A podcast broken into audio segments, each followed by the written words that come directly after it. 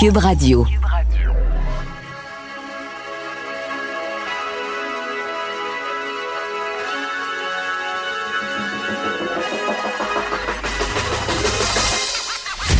Jonathan Trudeau.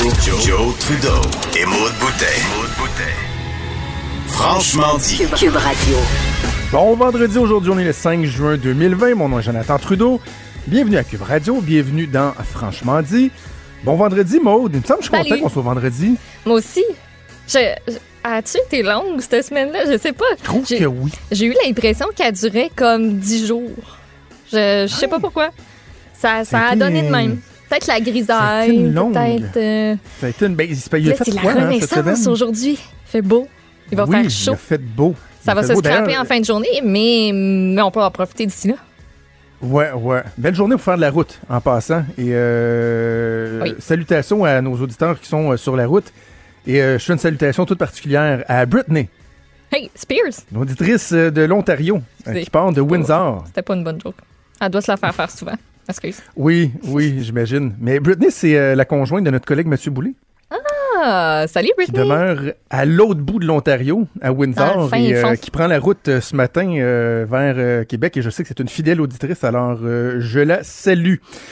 Hey, il faut, j'ai plein, j'ai, tu sais, quand je prépare l'ouverture de l'émission, j'ai plein de petits sujets à, à aborder, mais en même temps, j'ai quelque chose qui me reste dans la tête. C'est pas de l'actualité, c'est pas de la culture, c'est juste partager ma joie, mon bonheur. Ta joie de...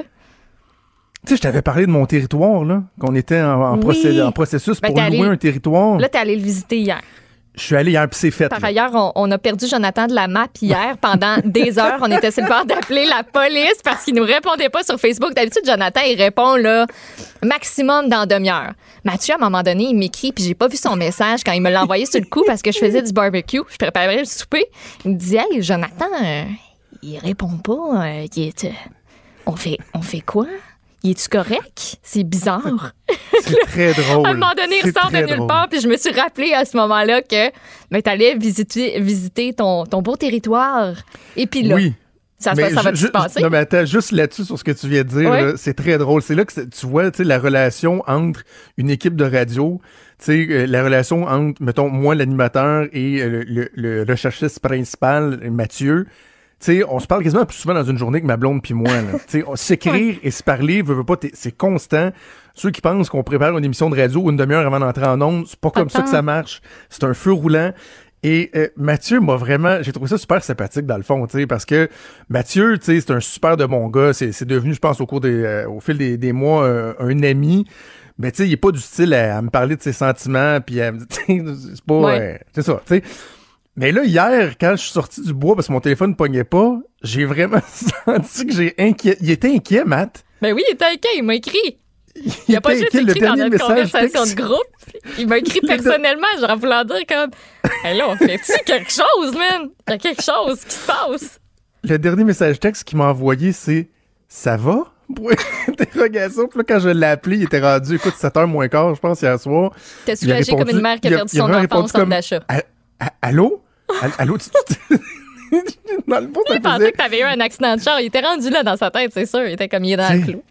Il a Quand on y pense, là, j'avais fermé le micro à midi, là, finissant l'émission. Là, Ah oui? ben, je suis parti tout de suite pour euh, la région de Port-Neuf. Puis là, quand t'arrives dans le coin de Rivière-à-Pierre, sur l'air, euh, c'est fini, ça pogne plus, là. Fait que, tu sais, j'ai été incommunicado pendant 6h30, mais de nos jours, pour 6h30 à pas répondre à des messages sur un groupe Messenger On s'inquiète. Ça peut semer euh, la panique. Bref, j'en parle parce que je, c'est pas vrai, parler, de- parler de choses positives, ça, ça fait du bien là, euh, ces temps-ci. Mais si, si ça peut donner des idées aux gens, là, je le répète, si vous n'étiez pas à l'écoute lorsque j'ai parlé de ça il y a une dizaine de jours, là, moi je savais même pas que ça existait. Au Québec, il y a des régions dans lesquelles on peut louer des territoires. Ce sont des, des compagnies, dans ce cas-ci, dans les régions de Portneuf, c'est la compagnie Solifort, que je connais pas, qui font de l'entretien euh, forestier, puis euh, bon, eux, dans le fond, sont propriétaires de, de terres, et là, on parle d'hectares, de centaines et de, centaines et de centaines de kilomètres carrés, sont propriétaires de terres, et dans le, le- leur beau, eux sont obligés de, les entretenir, donc de garder une certaine activité, garder les chemins, euh, éviter qu'il y ait une su- surpopulation, par exemple, d'ours, de chevreuils, euh, d'orignal, euh, bon, etc. Et ce que ça fait, c'est qu'ils ont le droit de louer des terrains. Donc, les terrains sont divisés. Ben, en fait, c'est des territoires, pas des terrains. là. Ils, ils peuvent louer les territoires à des tiers, comme moi, comme les gars avec qui on est embarqué là-dedans. Et là, c'est comme, un- c'est comme quand tu loues un appartement. Tu as des conditions, tu as des règles, il y a des choses que tu as le droit de faire, des choses que tu pas le droit de faire. Mais essentiellement, comme là, nous, on se ramasse avec un territoire de plusieurs kilomètres carrés. là. Hier, on, était, on est resté cinq heures sur le territoire, j'ai pas eu le temps de faire le tour au complet. là. on avait un side-by-side, un petit quatre Ouais, roues, là. euh, et euh, donc, tu fais de la chasse, de la pêche, tu, tu respectes les, les quotas et tout ça, mais tu y vas autant que tu veux. Tu n'as pas le de droit d'accès, tu es chez vous. Tu sais, on se faisait la réflexion, Ouais, mon, ouais. mon ami Claude, puis moi, hier, quand tu loues une voiture pour 4 ans, quand tu loues un appartement ou tu loues une maison, tu te dis, c'est ma maison, c'est ma voiture. Ben là, ça, c'est c'est notre terrain, là. On peut le louer pendant 100 ans si on veut. D'année en année, tu, tu renouvelles. Et euh, c'est des, des, euh, des chemins euh, qui, sont, qui ont été entretenus. Tu as des, un chemin principal, mais tu as des petites routes secondaires où tu, peux, tu passes juste en quatre roues, par exemple. Euh, on a au moins trois lacs où on peut aller faire de la pêche. On peut aller faire de la pêche sur le bord de la rivière Batiscan. Euh, Il y a des endroits dans la rivière où tu peux faire du canot, tu peux faire du kayak. Bref, tu installes des quais. La seule chose que tu pas le droit de faire, c'est des habitations permanentes. Tu peux pas te construire un chalet, tu sais. Non, c'est ça, parce que tu le loues au final, puis que c'est pas, c'est pas fait pour ça. Je suis sur le site Internet, je vois le coin où tu as pu louer. Il y en- parce que pour vrai, il y a sur le site là, de, la, de la compagnie dont tu parles, la société Ouais. de gestion, parce que c'est ce que c'est. Il y en a plusieurs encore, là, des territoires à, à louer là, Oui. partout, euh, partout au Québec. Puis, tu sais, c'est- ça a l'air. euh, c'est souvent très proche d'une rivière où, tu sais, on te marque si tu as une zone de chasse, qu'est-ce qu'on retrouve là-dessus. Euh, sur ta terre, est-ce qu'il y a de l'orignal, du dindon, du chevreuil, Exactement. de l'ours? C'est vraiment cool. Puis, il y a plusieurs faire. prix, là. C'est Oui, vraiment. puis hot. hey, regarde, puis regarde, Je- on je va parler de connaissais pas prix, ça OK? Parce que je- c'est pas tabou, là. Je, je veux dire, s'il y a des gens qui nous, é- qui nous écoutent puis ils disent, ouais, mais là, attends, là, tu sais, ça, ça va-tu te coûter 20 000 par année, là? Ben non. Euh, mais je, je- je vais faire tout de suite un parallèle. Moi, chaque, je fais un voyage de pêche d'habitude par été. Avec les deux, trois mêmes chums, on se loue un chalet dans ses packs. On passe deux nuits, si on est capable, trois nuits. Mais avec les droits pour le chalet, les droits d'accès et ci et ça, prends, euh, ça va te coûter, mettons, euh, 500-600 pièces par personne.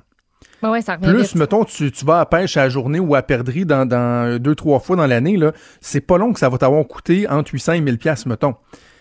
Et là, sur un terrain comme celui-là, vous pouvez être autant que, que vous voulez euh, assigner. Là. Vous pouvez être 6, 7, 8, 12, 14. Alors, nous, le terrain qu'on loue, là, il coûte 7000 dollars par année. Puis là, on a embarqué 6. Fait que là, pour 1000 pièces, 365 jours par année, tu as un territoire à toi. Tu peux, y- tu peux y aller tous les jours, là, si tu veux. Là.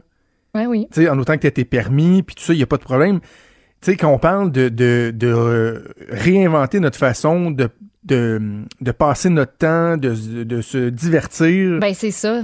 c'est exactement ça, là. Ben, C'est exactement ça. Écoute, c'est un, un- vrai cher. rêve. Je vais Ouais. t'envoyer des, des vidéos, là. Maude, hier, je, je raconte la- l'anecdote, là. On fait le tour des terrains, puis là, un moment donné, on est euh, un peu à flanc de montagne sur le bord de la rivière, OK?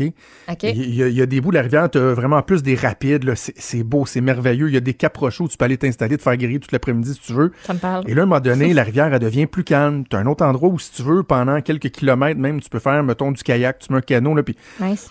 Et là, euh, mon chum Claude, on, on- on- on voulait juste aller explorer, mais on avait apporté une canne à pêche. On avait les deux nos permis de pêche déjà.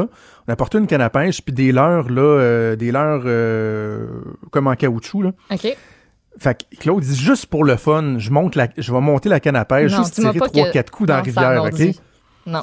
On s'installe, Claude s'installe. Moi, je le filme. Il pitch juste au moment où le remous, à l'endroit où le remous termine, puis ça devient bon plus spot, calme, là. là, tu sais. Ouais. Fait que là, pitch là-dedans, premier coup. Non. Pogne une truite. Une belle? Pogne une truite. Il la ramène une, une belle truite, là, un genre de demi-livre, là, une belle une grosseur bien ouais. acceptable. Et là, on n'a pas de filet, rien. Fait qu'il y a des croches, finalement, il l'échappe. Tant mieux, il n'était pas blessé. Catch and release. Garde, on voulait juste l'essayer. Alors, pitch la canne à pêche. Ça mord encore. Il ramène, il ramène, hum, il l'échappe sur le bord. OK. OK. Là, on, là, on est crampé. Là, j'attends, là, je te filme. Là, là je suis en train de le filmer. Il repitche la canne, puis euh, l'hameçon. Ramène ça. Rendu à 10 pieds du bord à peu près. Ça saute, là. Tu vois, ça, ça mord, puis ça saute. Il ramène ça. Écoute, il a pogné une truite. On l'a mesuré, là. 15 pouces, 3 quarts. Non, non, non, non, non. Facilement Ben plus de, ça devait être une livre et quart, une livre et demie. Moi, personnellement, j'avais jamais pêché une grosse truite de même. Voyons. Et souvent dans les rivières, c'est des plus petites truites, hein. Fait que, Oui. écoute, on capotait sur le vidéo, là. Ben là, on c'est hurle, sûr. on rit. On a envoyé ça aux autres gars qui ont embarqué avec nous autres puis qui n'ont pas encore visité le territoire. Je pense qu'ils voulaient y aller en plein milieu de la nuit, là. Ah, c'est sûr. Hey, moi, ça me parle, là, ce genre d'affaires-là. Ça hein? me parle très hein? fort. J'ai hâte d'aller pêcher. Ah! Fait que vous allez Ben, pouvoir écoute, en profiter. euh, Ben oui, Ce qui est le fun, c'est que tu peux amener des invités, là. Tu sais, tu, tu gères ça euh, en, en gang. Tu te fais des règlements de, de, de groupe. Tu sais, tu veux pas que ce soit, mettons, tout le temps la même personne qui va vider tous les lacs, là. Tu sais, fais une compta- comptabilisation, tu as des petits investissements à faire. Faut-tu reniper un quai? On veut-tu faire de l'en- de l'ensemencement? Euh, de l'entretien, tu sais, faire un peu de débroussaillage, mais tu t'occupes de ton territoire. C'est vraiment hot. Je trouve cool, ça hein? vraiment, ouais. Ça te fait, tu sais, tu, sais que ce territoire-là, tu y vas, c'est toi, là, puis c'est ta gang qui y va. Fait que s'il y a quelque chose, ben c'est un de vous autres ou. euh, c'est vraiment le fun. Il y a une barrière à l'entrée, t'as une clé, Ouais. fait que, techniquement, personne n'est supposé d'entrer. On se doute qu'il peut avoir des braconniers, tout ça. Mais de façon générale, t'es chez vous, c'est ton territoire. Bref, Puis si t'aimes Je- ça, tu renouvelles. Si t'aimes pas ça, tu Exact. après un an, puis c'est pas plus grave que ça. Mais si vous tripez, ben après ça, tu te, tu te redemandes à chaque année, bon, il y en a-tu qui veulent... Parce que j'imagine qu'il y en a qui peuvent sortir, puis tu peux intégrer d'autres mondes après ça, signer, faire quelque chose de différent. Mais si mon chum a entendu ça, c'est sûr qu'en ce moment, il est, il est chez nous, puis il lève la main, puis il est comme, ça me tente, ça me tente, ça me tente, ça me tente. Ben, tu sais, parce que c'est ça la beauté, là. Tu t'as mis le doigt dessus, là. C'est pas comme dire, hey, on s'achète-tu un chalet, voir si on va aimer ça.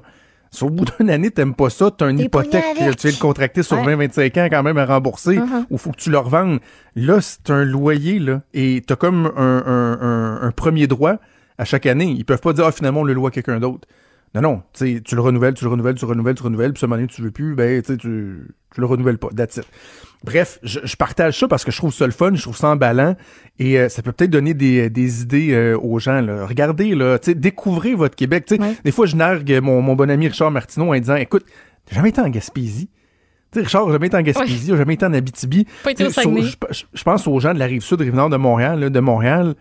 Euh, Connaissez-vous votre Québec? Tu Savez-vous qu'à quelques heures de route, là, vous venez ici dans Port-Neuf, ça vous prend deux heures et demie vous rendre. Là? Ah, c'est pas loin. Il y a ça, là. Il y a cette nature-là qui est accessible, là, qui peut être bien plus fun que.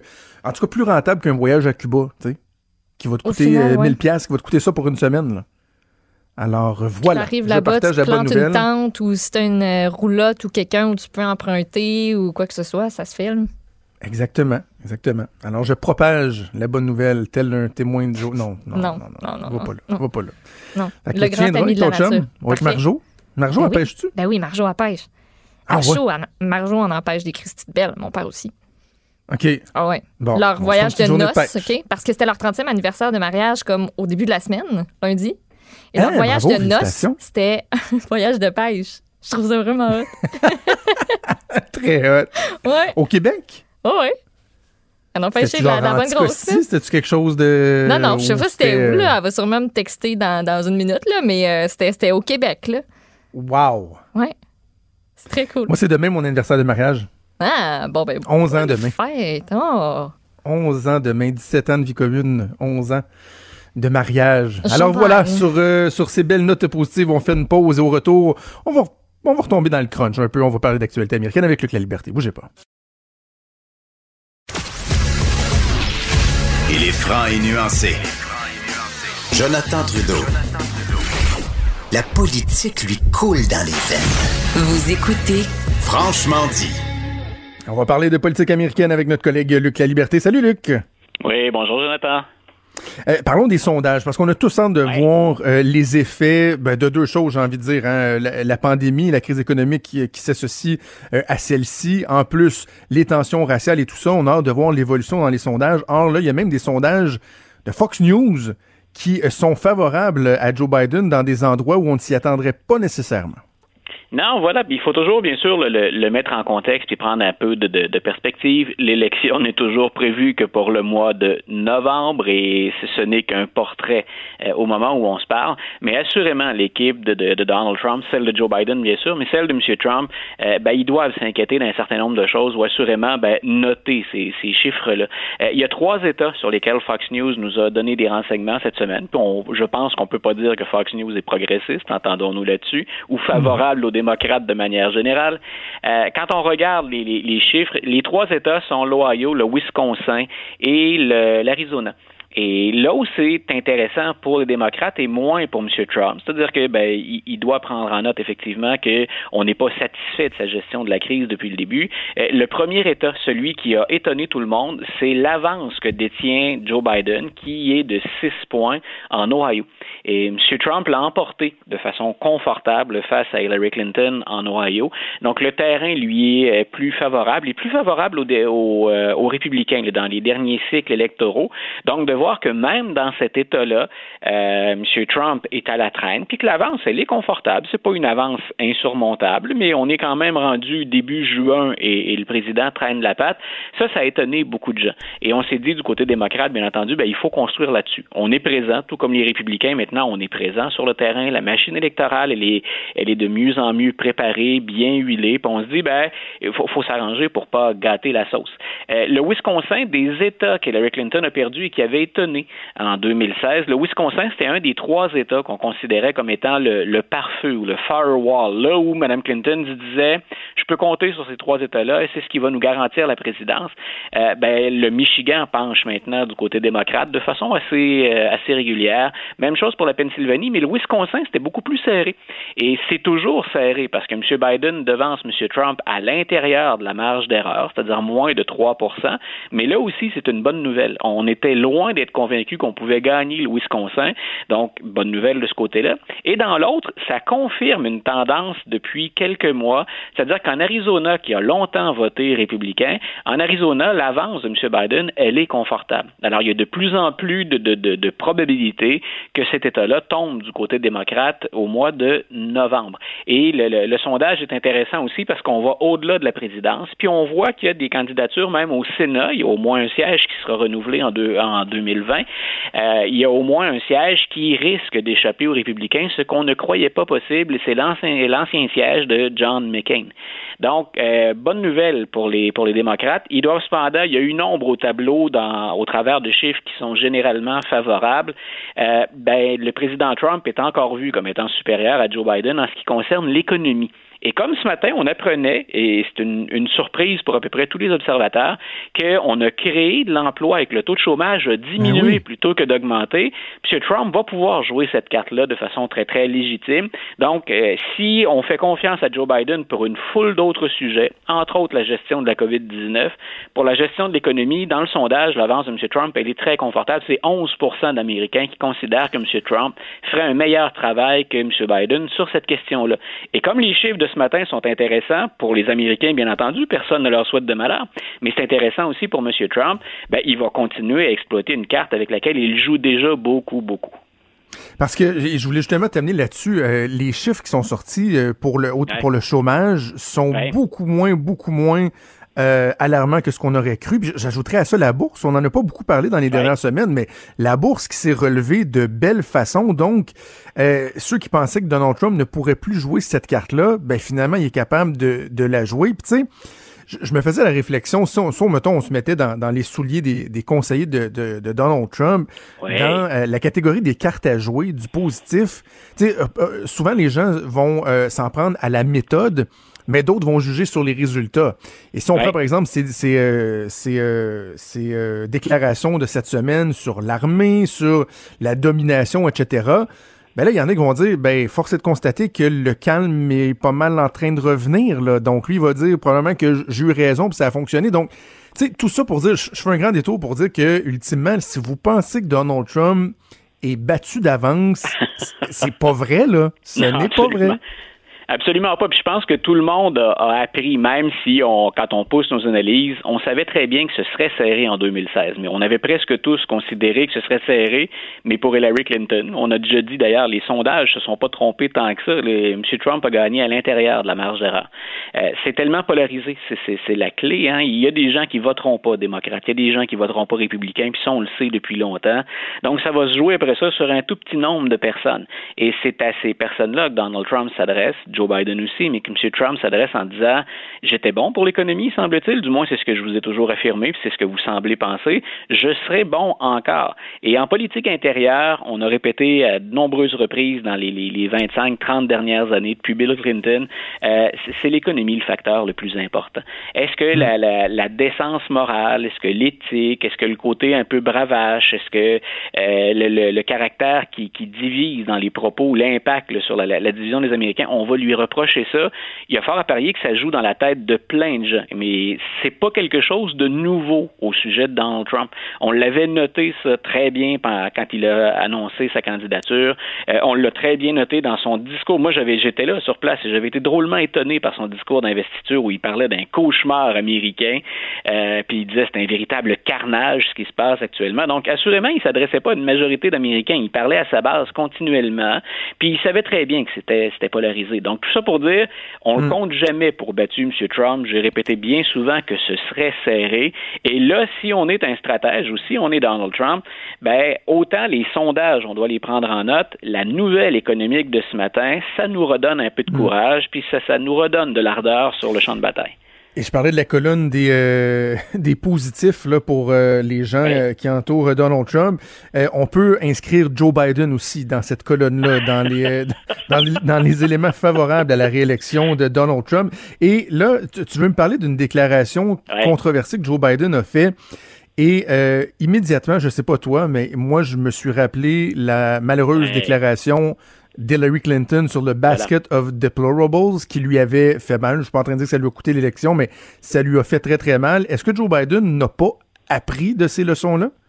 Voilà, écoute, pour, pour, pour, le bénéfice des auditeurs aussi, euh, M. Biden, on, a répété ce, à combien de reprises qu'il était capable d'être son pire ennemi, un peu comme Donald Trump peut aussi être son pire ennemi à, à certains moments. M. Biden, il ne peut pas se permettre d'improviser jamais. Euh, M. Trump, d'ailleurs, est supérieur. Quand on le laisse utiliser le télésouffleur puis qu'il se discipline, il arrive à passer un message, entre guillemets, qui, est acceptable, un message auquel on peut parfois se, rallier. C'est quand il intervient pendant le message ou après que parfois il détruit l'effet qu'il souhaitait obtenir. Dans le cas de Joe Biden, c'était flagrant. Pour les auditeurs, donc en 2016, Hillary Clinton a dit à un moment donné, il y a des partisans de Donald Trump. Moi, je les mets, elle a dit en anglais, dans un basket of deplorables. Mm. Il y a des gens qui sont pitoyables. Il y a des gens à qui, hein, finalement, on peut pas placer notre confiance aux États-Unis, et ces gens-là votent pour Donald Trump. Je pense que sur le fait, sur le fond, elle a raison au sens où si on a, puis je pense que M. Trump pourrait pas se risquer à le dire aussi ouvertement que ça, si on a des gens ouvertement racistes qui votent pour le président, je pense qu'on peut s'entendre collectivement pour dire c'est condamnable.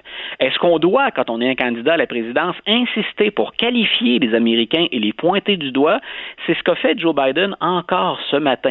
Il fait, hier plutôt, il fait, il est en entrevue dans, dans une discussion virtuelle, il est sur YouTube, c'est l'acteur bien connu Don Cheadle qu'on a vu dans les mm-hmm. Iron Man, entre qui anime la discussion. Et il y a un intervenant qui est là aussi, qui représente la communauté noire. M. Biden passe le bon message jusque-là. Grosso modo, il faut être rassembleur. Puis si vous votez pour moi, ben j'ai pas de baguette magique, mais euh, ce serait préférable pour discuter de la question raciale que de reconduire Donald Trump au pouvoir. Puis il dit, nous sommes meilleurs que ce que nous avons affiché jusqu'à maintenant, les Américains, même si je pense, et c'est là où il fait une gaffe, il dit même si je pense qu'il y a à peu près 10 à 15 des Américains qui sont de mauvaises personnes, ou qui a dit plutôt qu'ils ne sont pas de bonnes personne. Euh, est-ce qu'il doit absolument faire ça dans un discours et une déclaration dans laquelle il est en train de dire je veux être rassembleur? Est-ce qu'on ne devrait pas se concentrer sur le positif, sur la nécessité ah de serrer les coudes? Là, il échappe comme ça une information. D'abord, c'est une statistique qui n'existe pas. Hein, il l'invente carrément. voilà, il n'y a, a, a rien pour appuyer ça, 10 à 15 Et ça sert à quoi? Euh, c'est un peu, hein, tu parlais de Hillary Clinton, euh, Mitt Romney avait fait la même chose en disant je peux rien faire, moi, pour en 2012, il dit ça, je peux rien faire pour aller chercher 47 des Américains qui sont dépendants de l'État. Euh, d'abord, ça aussi, ces 47 il référait à la polarisation de gens qui vont voter démocrate. Est-ce qu'il se devait de les taxer absolument de dépendants de l'État vivant aux mamelles du gouvernement fédéral?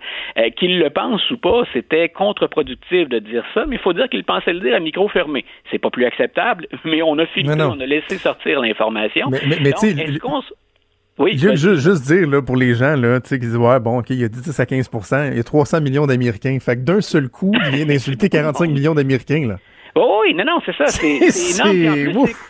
Et c'est surtout que c'est contre-productif. Il venait tout juste de dire, euh, d'ailleurs j'ai diffusé l'extrait sur mon euh, sur mon blog ce matin, euh, il venait tout juste de dire qu'on devait être rassembleur, qu'on devait éviter de diviser comme le fait Donald Trump. Et ça c'est le bon message.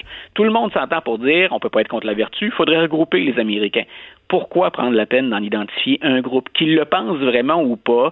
C'est une bourde au plan stratégique. Est-ce que les Américains vont lui en vouloir pour ça? Est-ce que ça change vraiment les choses? On le verra. Mais assurément, c'était pas habile. Mais chaque fois que Joe Biden veut jouer le bon gars, le gars naturel, spontané, chaque fois qu'il sort de son texte, moi, personnellement, si j'écrivais ces discours ou que j'étais euh, un stratège du Parti démocrate, je pense que je serrais les fesses et la mâchoire chaque fois qu'il lit pas ce qui est écrit sur sa feuille. Serais là personnellement. Ah, ouais. Euh, revenons avant qu'on se laisse un instant sur euh, la sortie de Mad Dog Mattis, euh, l'ancien général, l'ancien membre de l'administration Trump, qui a eu des critiques très, très, très sévères alors que c'était un proche de Donald Trump. M. Mattis, euh, deux choses importantes. D'abord, comme général, comme militaire, M. Mattis, il faisait à peu près l'unanimité aux États-Unis. On pouvait ensuite, pour une couleur politique, ben, euh, aller le chercher ou pas. M. Obama, par exemple, avait euh, plutôt gentiment mis sur la, la voie d'évitement, mais c'est une opinion qui est respectée et ces États de service, habituellement, on les respecte. Ensuite, je répète, pour l'orientation politique qui favorisait, ben là, on, peut choisir, mais c'est pas sa crédibilité qui est en jeu. Et moi, j'ai souvent dit, M. Trump, il a fait plusieurs bons choix dans son entourage, mais il n'a pas été capable de les garder.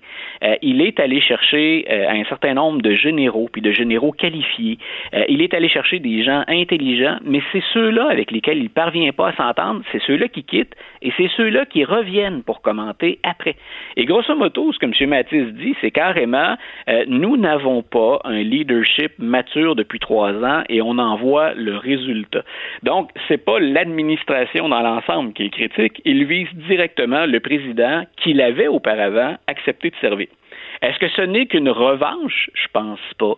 Euh, M. Mattis, il, jouait la carte euh, de la stratégie américaine. Il y a toujours un minimum en politique étrangère, par exemple, sur lequel républicains et démocrates parviennent à s'entendre. Il y a quand même des lignes directrices avec lesquelles on est presque toujours d'accord. Soigner les alliés, par exemple, euh, éviter certains dérapages. Sumatis, c'était pas sa première critique, mais c'est la critique la plus forte qu'il fait du, président, et il a été appuyé tout de suite après. Donc là, on voit aussi au sein des généraux, mais au sein des politiciens, qu'il y a des failles quand même dans les appuis de Donald Trump. Il a été appuyé tout de suite après par Lisa Murkowski, qui est euh, une sénatrice de l'Alaska. Euh, L'Alaska, c'est pas un État qui compte beaucoup pendant une élection. C'est le poids de notre population qui fait qu'on compte euh, plus ou moins dans, une élection.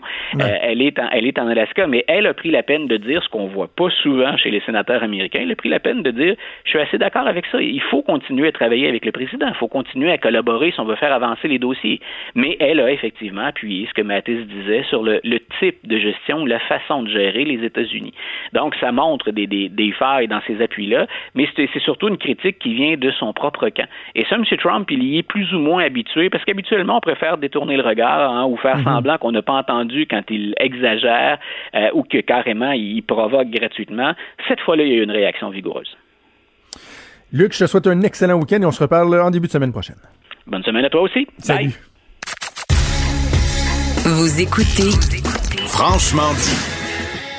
On va poursuivre notre analyse politique avec ma collègue Emmanuel Latraverse. Salut Emmanuel. Bonjour je me permets de faire un lien avec la politique américaine dont on vient de parler avec euh, Luc La Liberté et je reviens sur le fameux 21 secondes 21 secondes de silence de Justin Trudeau. Euh, bon, on peut on peut parler des réactions ici là, que j'ai trouvé assez hypocrites des chefs des autres partis parce que c'est très facile de dire oh, il aurait dû se tenir debout devant Donald Trump quand t'as pas euh, à gérer les, les, conséquences de ça.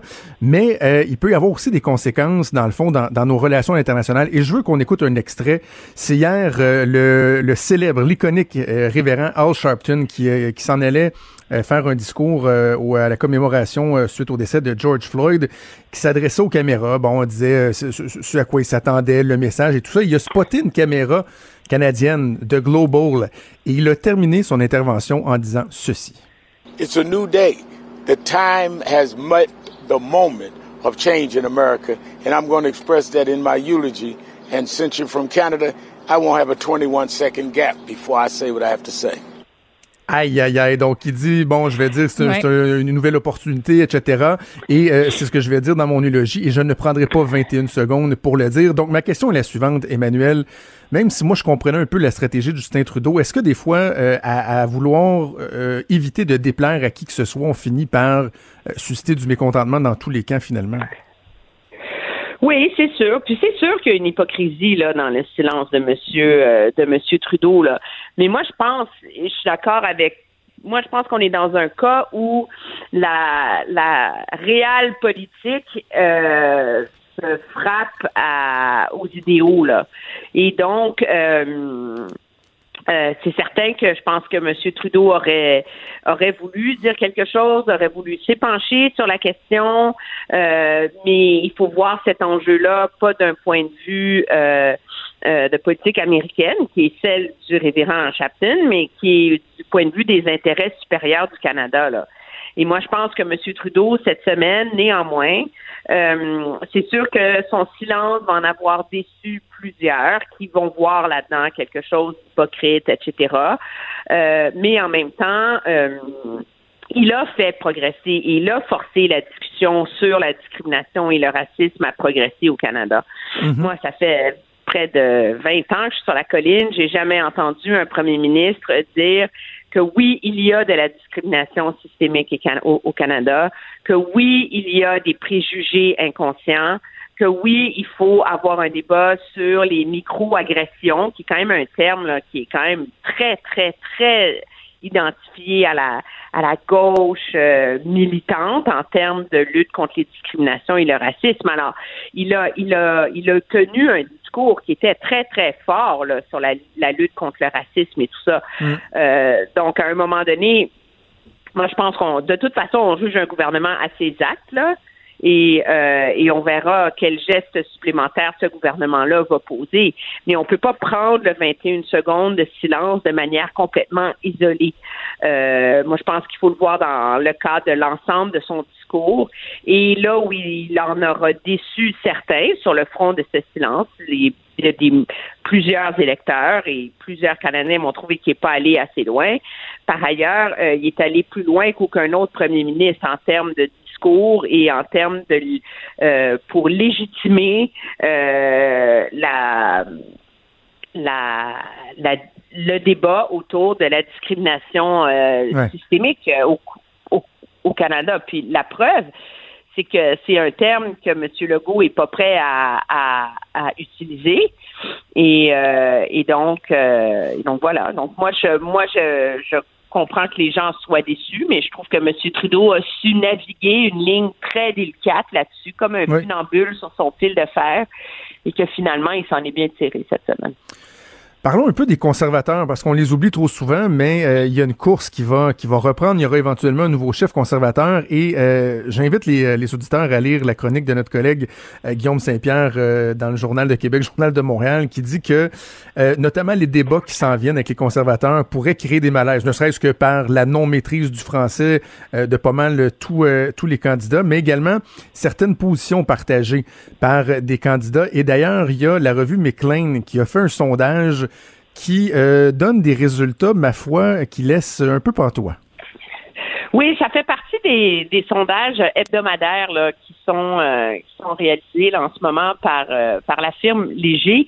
Et il y a une donnée dans ces sondages-là qui, est presque passée inaperçue, mais qu'a qu'a soulevé le McLean, c'est que on a un peu fait l'exercice en ce moment, qui est euh, académique, me diras-tu, là, mais de euh, voir qui euh, qui entre M. Trudeau ou M. Trump a la cote sur certains enjeux. Donc, est-ce que vous faites plus confiance à Trump ou Trudeau pour appuyer les soins de santé? Sans surprise, 80% des Canadiens choisissent Trudeau, les meilleurs euh, euh, s'entourer des meilleurs experts, dire la vérité, assurer la découverte d'un vaccin, relancer l'économie.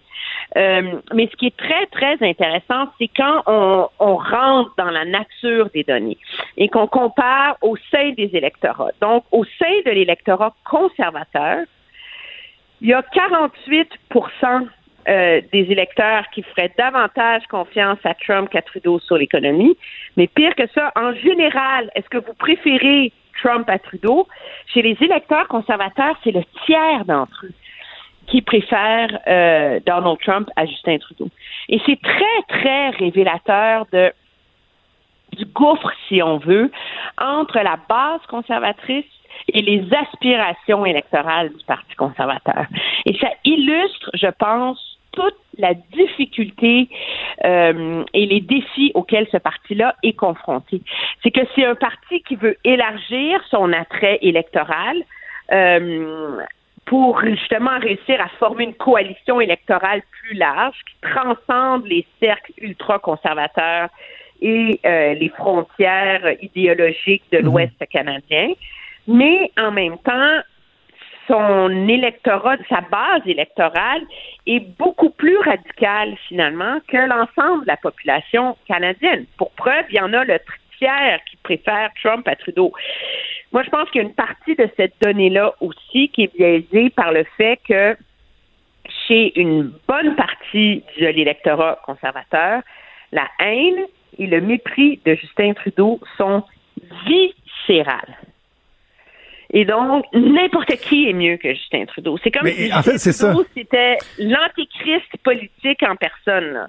C'est ça, parce que, dans le fond, euh, Emmanuel, la, réflexion qu'on peut se faire avec des données comme celle-là, c'est ben, est-ce que les, les conservateurs veulent un Donald Trump ou ils détestent tellement Justin Trudeau qu'ils disent oui, oui, on prendrait Donald Trump à la place n'importe quand. Là. Ce qui est quand même ben, différent comme analyse. Oui, moi je pense que c'est différent et ils détestent tellement Justin Trudeau qui prendrait Donald Trump à la place. Moi je pense que, en tout cas, chez au moins le tiers de leurs électeurs. Mais ça illustre aussi à quel point euh, finalement, c'est une course à la direction euh, qui a vu des positions plus radicales de la part des candidats qui, en ce moment, font campagne pour séduire un membership qui est plus radical que les aspirations électorales. Et donc, c'est ce qui rend ce parti-là et cette coalition-là si difficile à gouverner, c'est que ça prend vraiment un chef qui est capable de réconcilier ces antipodes-là, là entre ce que veulent les militants et ce qu'il faut faire pour réussir à se faire élire. Et, euh, c'est ce qui rend la course intéressante. C'est ce qui fait qu'il y a des candidats quand même euh, de l'aile pro-vie, radicale, tendance, en tout cas, il y en a certainement un là-dedans qui a des tendances xénophobes, là, en ayant Derek Sloan, en ayant reproché à la à la directrice de la santé publique du, Canada d'avoir des allégeances euh, chinoises et etc. à cause de ses origines asiatiques. Mais euh, mais euh, mais c'est ça. Alors comment est-ce que et, la question qui se pose, c'est est-ce que les deux est-ce que les candidats en liste qui ont des chances de l'emporter, bon, c'est prioritairement Peter McKay, mais peut-être M. O'Toole dans un calcul assez particulier là, sont capables justement de, de réconcilier les factions de ce parti-là. Faisons un tour euh, du côté euh, du gouvernement du Québec. Euh, deux éléments qui ont retenu l'attention cette semaine. La formation offerte pour aller chercher 10 000 nouveaux préposés aux bénéficiaires qui a connu un succès bœuf, plus de 70 000 inscriptions.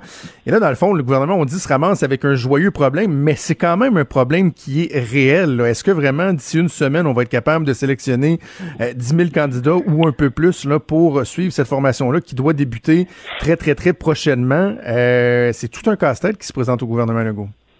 Oui, parce qu'on s'entend, c'est pas 80 000 candidatures qui vont être évaluées là, parce qu'on demandait aux gens euh, leur nom, leur coordonnées, puis s'il y avait une troisième secondaire. Là, donc, euh, il reste quand même euh, des vérifications à faire, antécédents judiciaires, etc.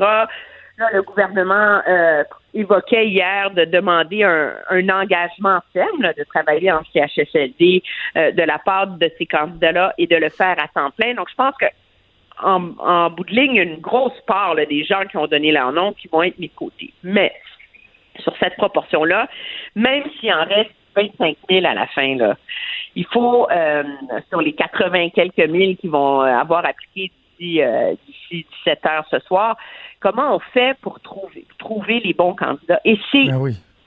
c'est, c'est la seule donnée qu'on a, que M. Legault a évoquée, c'est qu'on a mis sur pied une armée de spécialistes en ressources humaines. Ça prend une grosse armée, là. Parce que faire une entrevue avec quelqu'un qui a un minimum euh, de contenu, là, ça prend une demi-heure. dire, dans une journée de 8 heures, là, t'en fais 16 par jour. Alors, 20 000, donc t'en fais 16 par jour, donc t'en fais 60 euh, dans ta semaine. Euh, comment tu fais pour aller, euh, pour réussir à interviewer 20 000 personnes quand chaque euh, intervieweur peut en faire seulement 60 dans sa semaine? J'ai pas trouvé, moi, euh, la solution miracle à ça, là. Non plus. Euh, Et puis là, il va, va falloir que tu gères la déception aussi, là. Tu sais, on, on peut déjà l'imaginer. On va avoir des reportages euh, à TVA, dans le journal, dans les autres médias, des gens qui vont dire l'alarme à l'œil. Moi, là, moi, je l'avais la vocation. Moi, c'était, c'était pas nouveau, c'était pas d'hier que je voulais être préposé aux bénéficiaires. Là, j'ai appliqué, puis moi, je suis refusé. Tu sais, il y a tout ça aussi qui va avoir à gérer, là. Oui, il y a tout ça qui va avoir à gérer, mais moi, ma plus grande inquiétude, sérieusement, c'est qu'on choisisse les bons candidats. Euh, C'est sûr qu'il y a beaucoup de gens qui ont été attirés par ce programme-là par la perspective d'un salaire de 50 000 par année. là. Mm. Euh, et s'occuper des personnes âgées, là, c'est difficile. Euh, c'est pas toujours gratifiant. C'est pas aussi beau que dans les pubs du gouvernement. Là. Exact. Et est-ce que le gouvernement risque de se magasiner des problèmes en finissant par recruter les mauvaises personnes et se retrouver avec des histoires d'horreur, des démissions, des déceptions, etc. Euh, c'est vraiment un gros, gros, gros problème. C'est un beau problème, mais c'est un immense problème. Je pense que la question va se poser à savoir si on ne devrait pas euh, reporter le, le début de cette formation-là pour se donner le temps de bien sélectionner les candidats. Là. À un moment donné, euh, c'est beau de dire on veut faire l'impossible, on veut les choisir, on veut commencer euh, le, le 14 juin prochain, mais le 15 juin prochain, mais est-ce qu'on est-ce qu'on est-ce qu'on est en train de s'apprêter à faire les choses n'importe comment juste pour aller vite?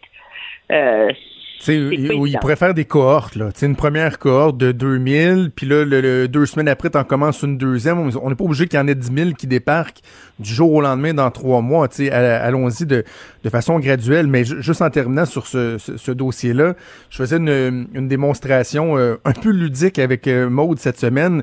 Euh, J'avais fait une équation mathématique. Tu sais, comme dans le temps, là, t'as une parenthèse, t'as une première partie de l'équation, t'as la deuxième partie de l'équation, puis là, dans ma parenthèse, je marquais 0 plus 1. Ça, c'est les nouveaux candidats qu'on veut aller euh, recruter. OK, parfait. Et là, après la parenthèse, c'est moins 1. Parce que c'est quelqu'un, une ressource que tu as été retirée ailleurs dans le réseau. Donc, 0 plus 1, en parenthèse, moins 1, ça donne pas mal 0. Donc, ouais. tu sais, il y a ça aussi que le gouvernement doit prendre en compte. là. Si c'est une ressource que tu vas chercher dans le privé, dans l'aide à domicile ou quoi que ce soit, tu peux pas la calculer comme étant un ajout parce que c'est c'est une soustraction de l'autre côté que tu fais. Là. Oui, non, et c'est euh, et c'est et c'est le, le risque de cette opération qui est en train de de, de déstabiliser massivement un écosystème très euh, très fragile et dans lequel il y a des questions d'équité importantes aussi euh, qui se posent sur l'expérience des gens, les gens, pourquoi quelqu'un qui a une formation de 300 heures finirait par être mieux rémunéré que quelqu'un qui a une formation de 800 heures. Euh, je pense que ce sont tous des problèmes euh, pertinents auxquels euh, le gouvernement va devoir donner des réponses dans la prochaine semaine. Absolument. Je fais juste souligner, euh, avant de passer à notre dernier sujet, là, que euh, notre collègue Patrick Belrose euh, au Journal de Montréal, Journal de Québec, euh, rapporte dans les dernières minutes qu'il y aura une exigence de travailler minimum un an euh, en, en CHSLD, donc un engagement de travailler un an, à défaut de quoi il faudra rembourser le montant euh, de la formation. Donc, reste à voir si ça va refroidir les ardeurs de, de bien des gens. Avant qu'on cesse, Emmanuel, un mot sur le projet de loi 61 qui a été déposé pour accélérer la reprise économique, une espèce de fourre-tout, un omnibus qui va contenir bien, bien, bien des mesures. Et là, il y a notamment des gens qui se posent la question à savoir est-ce que le gouvernement ne profite pas de ce projet de loi-là pour se donner des droits, euh, des pouvoirs un peu démesurés, comme on l'avait reproché, par exemple, au gouvernement Trudeau au début de la crise? Ben moi, l'urgence, je comprends la logique du gouvernement de vouloir euh, permettre d'accélérer la mise en chantier de très importants travaux d'infrastructure. Mais il n'y a personne qui m'a expliqué pourquoi il fallait passer par l'urgence san- sanitaire de manière indéfinie pour y arriver. Est-ce qu'il n'y a pas un mécanisme plus circonscrit? Et c'est quand même intéressant. Là. Le gouvernement ne cache pas qu'on a alloué les projets d'infrastructure au prorata de la représentation politique. Donc, on choisit des, des, des projets pour récompenser des comtés où il y a des élus caquistes. Et donc là, déjà, on est dans une logique où il y a un, calcul partisan dans la valeur des projets d'infrastructure qui sont mis de l'avant. Et comme par miracle, on prévoit l'urgence sanitaire pour deux ans juste à la veille des, des prochaines élections. Donc, pour se donner les moyens de faire plein de, de, de, contourner les règles et d'avoir euh, les, les coups des franches pour vraiment là, tout faire sans avoir les mains liées par les règles habituelles jusqu'aux prochaines élections. Moi, j'ai de la misère à voir qu'il n'y a pas un petit calcul partisan là-dedans. Tu diras que je suis cynique, là, mais non, non, mais ça, ça commence. Puis, tu sais, j'écrivais là-dessus euh, dans le journal cette semaine sur le fait que, à un moment donné, les réflexes humains reprennent le dessus. Puis, tu sais, je, je, doute pas, la santé publique, c'est la, la, priorité. Puis, mais en même temps, tu sais, je vais me permettre de le dire comme ça, sur le side, là. Sur le side, tu penses à la suite des choses aussi. Tu sais, il y a quelque chose d'humain, là. Oui, mais c'est euh, et c'est ce qui mine le discours du gouvernement de dire qu'il veut pas une approche partisane là-dedans et qu'il veut négocier avec l'opposition. C'est objectivement, il reconnaît qu'il a qu'il a gardé en tête et à l'esprit ses intérêts partisans dans l'élaboration de cette liste de projets d'infrastructure là. Absolument. en terminant, je te fais rougir un petit peu parce que j'ai invité nos, euh, auditeurs à lire Guillaume Saint-Pierre, mais si vous avez après ça un autre petit 30 secondes dans la section art et spectacle euh, du journal, normalement, Emmanuel, sa face, c'est pas nécessairement là qu'elle est, mais une entrevue intéressante avec, euh, avec toi sur le travail de journaliste en temps et d'analyste en tant que pandémie. Très intéressant. J'invite les gens à aller lire ça et je te souhaite un excellent week-end. Je te remercie. Au revoir. Salut, bye.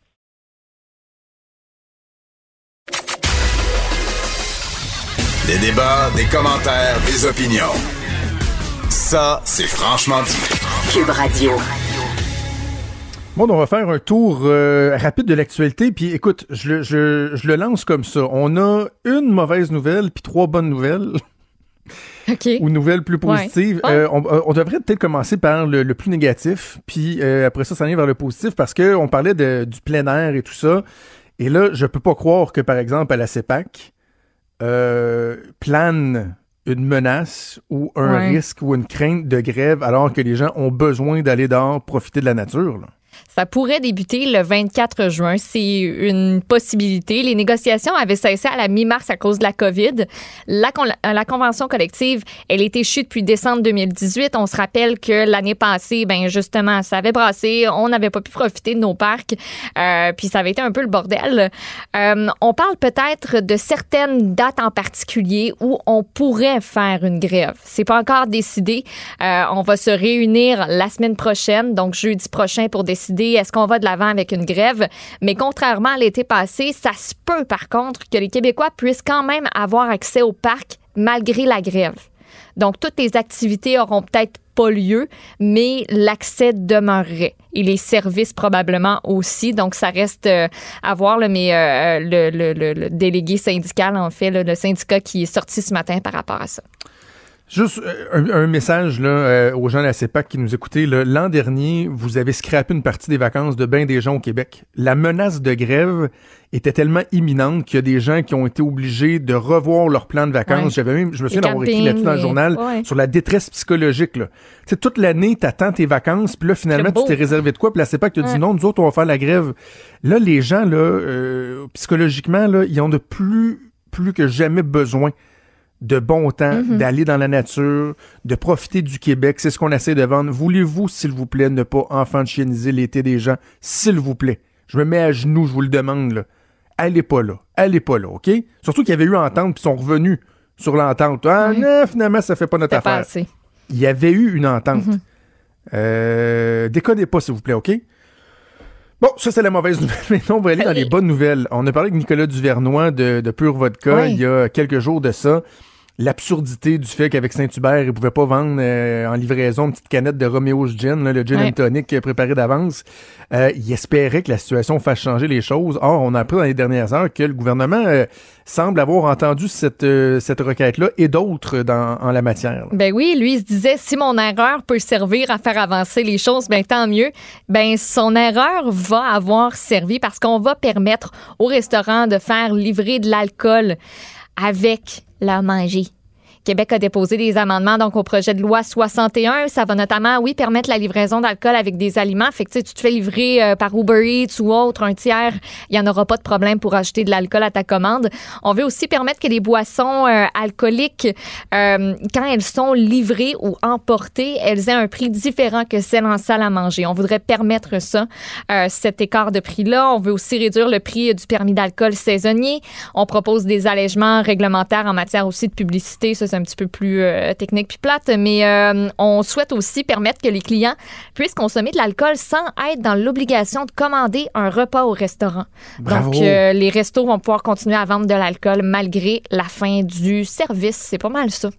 Bravo, bravo, excellente nouvelle. Puis justement, parlant d'activité, parce que ces aménagements-là vont être euh, euh, clés dans euh, la reprise économique, mais aussi dans notre capacité à avoir un été un peu sur le sens du monde malgré les circonstances. Il y a la Ville de Québec qui a émis un communiqué qui, qui, te, qui te remplit d'optimisme et de oui, joie. Je trouve ça le fun. On dirait que Québec, là, je sais pas, Régis, il y a, quelqu'un qui a pesé sur un piton à quelque part. Il, il est comme redevenu le pépé, gars. Ouais, ah, ouais. Hey, puis là, j'étais en train, juste avant qu'on entre en onde, j'ai vu qu'il avait publié une vidéo sur sa page Facebook par rapport à l'annonce. Puis j'étais rendu dans un bon bout, mais on le fera écouter une autre fois. Euh, c'est que la Ville de Québec annonce qu'elle va permettre euh, de, de faire des rues festives. Donc, après avoir permis l'alcool dans les parcs, de boire ta petite bière ou ton petit alcool que tu viens d'acheter chez un commerçant quand c'est une rue piétonne, ah ben, party on offre la possibilité aux citoyens de rendre leur rue piétonne le temps de quelques heures, d'une journée ou même d'une fin de semaine à partir du 19 juin. Fait que tu veux te faire un barbecue, tu veux faire un gros 5 à 7, tu veux faire comme Régis Labon l'a dit dans sa vidéo, un karaoké, puis c'est tout le temps l'organisateur du karaoké qui chante le plus mal. Si c'est ton voisin, ça te tente pas. Euh, donc, vous allez pouvoir faire ça et ça a l'air pas très compliqué. Il faut juste présenter une demande euh, sur le site de la ville de Québec. Il va y avoir un formulaire qui est euh, rendu disponible. bien sûr, on peut pas faire ça dans une rue où il y a un parcours du RTC, donc le réseau de transport de la capitale qui mhm. passe. Les rues commerciales, c'est non, où il y a du stationnement. Bref, il y a quelques exclusions, mais dans les quartiers résidentiels, on veut faire comme un peu euh, la fête des voisins qui a lieu chaque année. C'est ça que j'allais dire, exactement. C'est basé la fête des voisins, mais pas juste, pas juste un week-end finalement. Tout l'été, fait qu'on veut que tout le monde puisse envoyer les enfants dans la rue en donc sans qu'il y ait de problème. Les parents, les, faut respecter la, distanciation sociale, là, mais on veut rendre ça funny, funny à Québec. Vous allez passer un bel été. Je, sens qu'il y a du monde qui vont capoter sur la question de la distanciation sociale. ah oui, mais là, qui capote? C'est comme, euh, moi, je m'imagine, je, vais en parler avec ma blonde tantôt, là, qui a le nez là-dedans depuis euh, trois mois. Là, je suis sûr qu'elle va comme. dans le cours ou dans la rue? Hein? Mais je pense que les gens ont développé quand même euh, des bons réflexes. OK, on va finir avec une, une dernière euh, bonne nouvelle. Euh, une compagnie aérienne, espérons que d'autres vont emboîter le pas, qui finalement entend raison et va rembourser les clients. Exactement, et ça s'est fait très discrètement. C'est WestJet qui dit que maintenant, eux sont en mesure d'offrir l'option d'un remboursement selon ton mode de paiement. C'est disponible pour ceux qui avaient un voyage qui comprenait un segment de vol aux États-Unis ou au Royaume-Uni vous n'êtes pas admissible au remboursement si vous avez annulé vous-même votre voyage. Il faut que vous ayez attendu que WestJet l'annule que ça a été rendu impossible pour vous de voyager. Euh, tout ça à moins de détenir un billet privilège flex ou affaire flex. Le traitement des remboursements, ça peut prendre de 4 à 6 semaines. WestJet traite actuellement les demandes de remboursement pour les vols qui devaient avoir lieu en mars. Et selon la date où votre vol avait lieu, ben vous avez une période là, pour faire votre demande qui est très précise. Euh, vous pouvez aller voir sur le site du Journal de Montréal, Journal de Québec, il y a toutes les dates qui sont euh, listées, j'imagine, sur le site de WestJet aussi. Air Canada et Transat, on ne sait toujours pas s'ils vont emboîter le pas. Espérons qu'on les oblige. je sais que Justin Trudeau est très frileux euh, en la matière, mais euh, en tout cas, à tout le moins, s'ils veulent de l'aide financière, euh, soyez, soyez honnête, soyez respectueux de votre clientèle. Merci Maude, on va faire une pause et on revient dans quelques minutes. Ne bougez pas.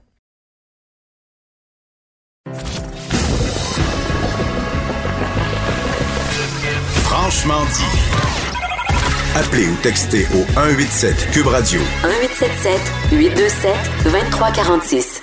Maude, il y a deux raisons euh, pour lesquelles j'ai très très hâte de parler à notre prochain invité. Premièrement, je tripe sa bouffe. J'aime ça faire à manger Ah, et rejoint. j'adore faire le barbecue, particulièrement le charbon. Et j'ai même plus de barbecue Mm. au gaz chez nous. Euh, je, Ah je- ouais. je n'ai seulement maintenant converti. que mon, euh, ouais, que mon Weber euh, au charcoal. Donc, premier élément, moi, parler de bouffe, parler de livres de recettes, de barbecue. Oui. Je suis là, je suis heureux. Et l'autre chose, c'est que j'aime les gens qui sont capables de sortir de leur zone de confort, qui ont un front de bœuf, qui vont réaliser des projets euh, qui, pour bien des gens, euh, sembleraient impossibles. Et c'est le cas de notre collègue à TVA, elle est journaliste culturelle, elle est également animatrice, vous la connaissez, Marie-Christine Leblanc, qui est une amie de longue date et euh, qui a lancé un livre, Le barbecue, c'est plus qu'un show de boucan.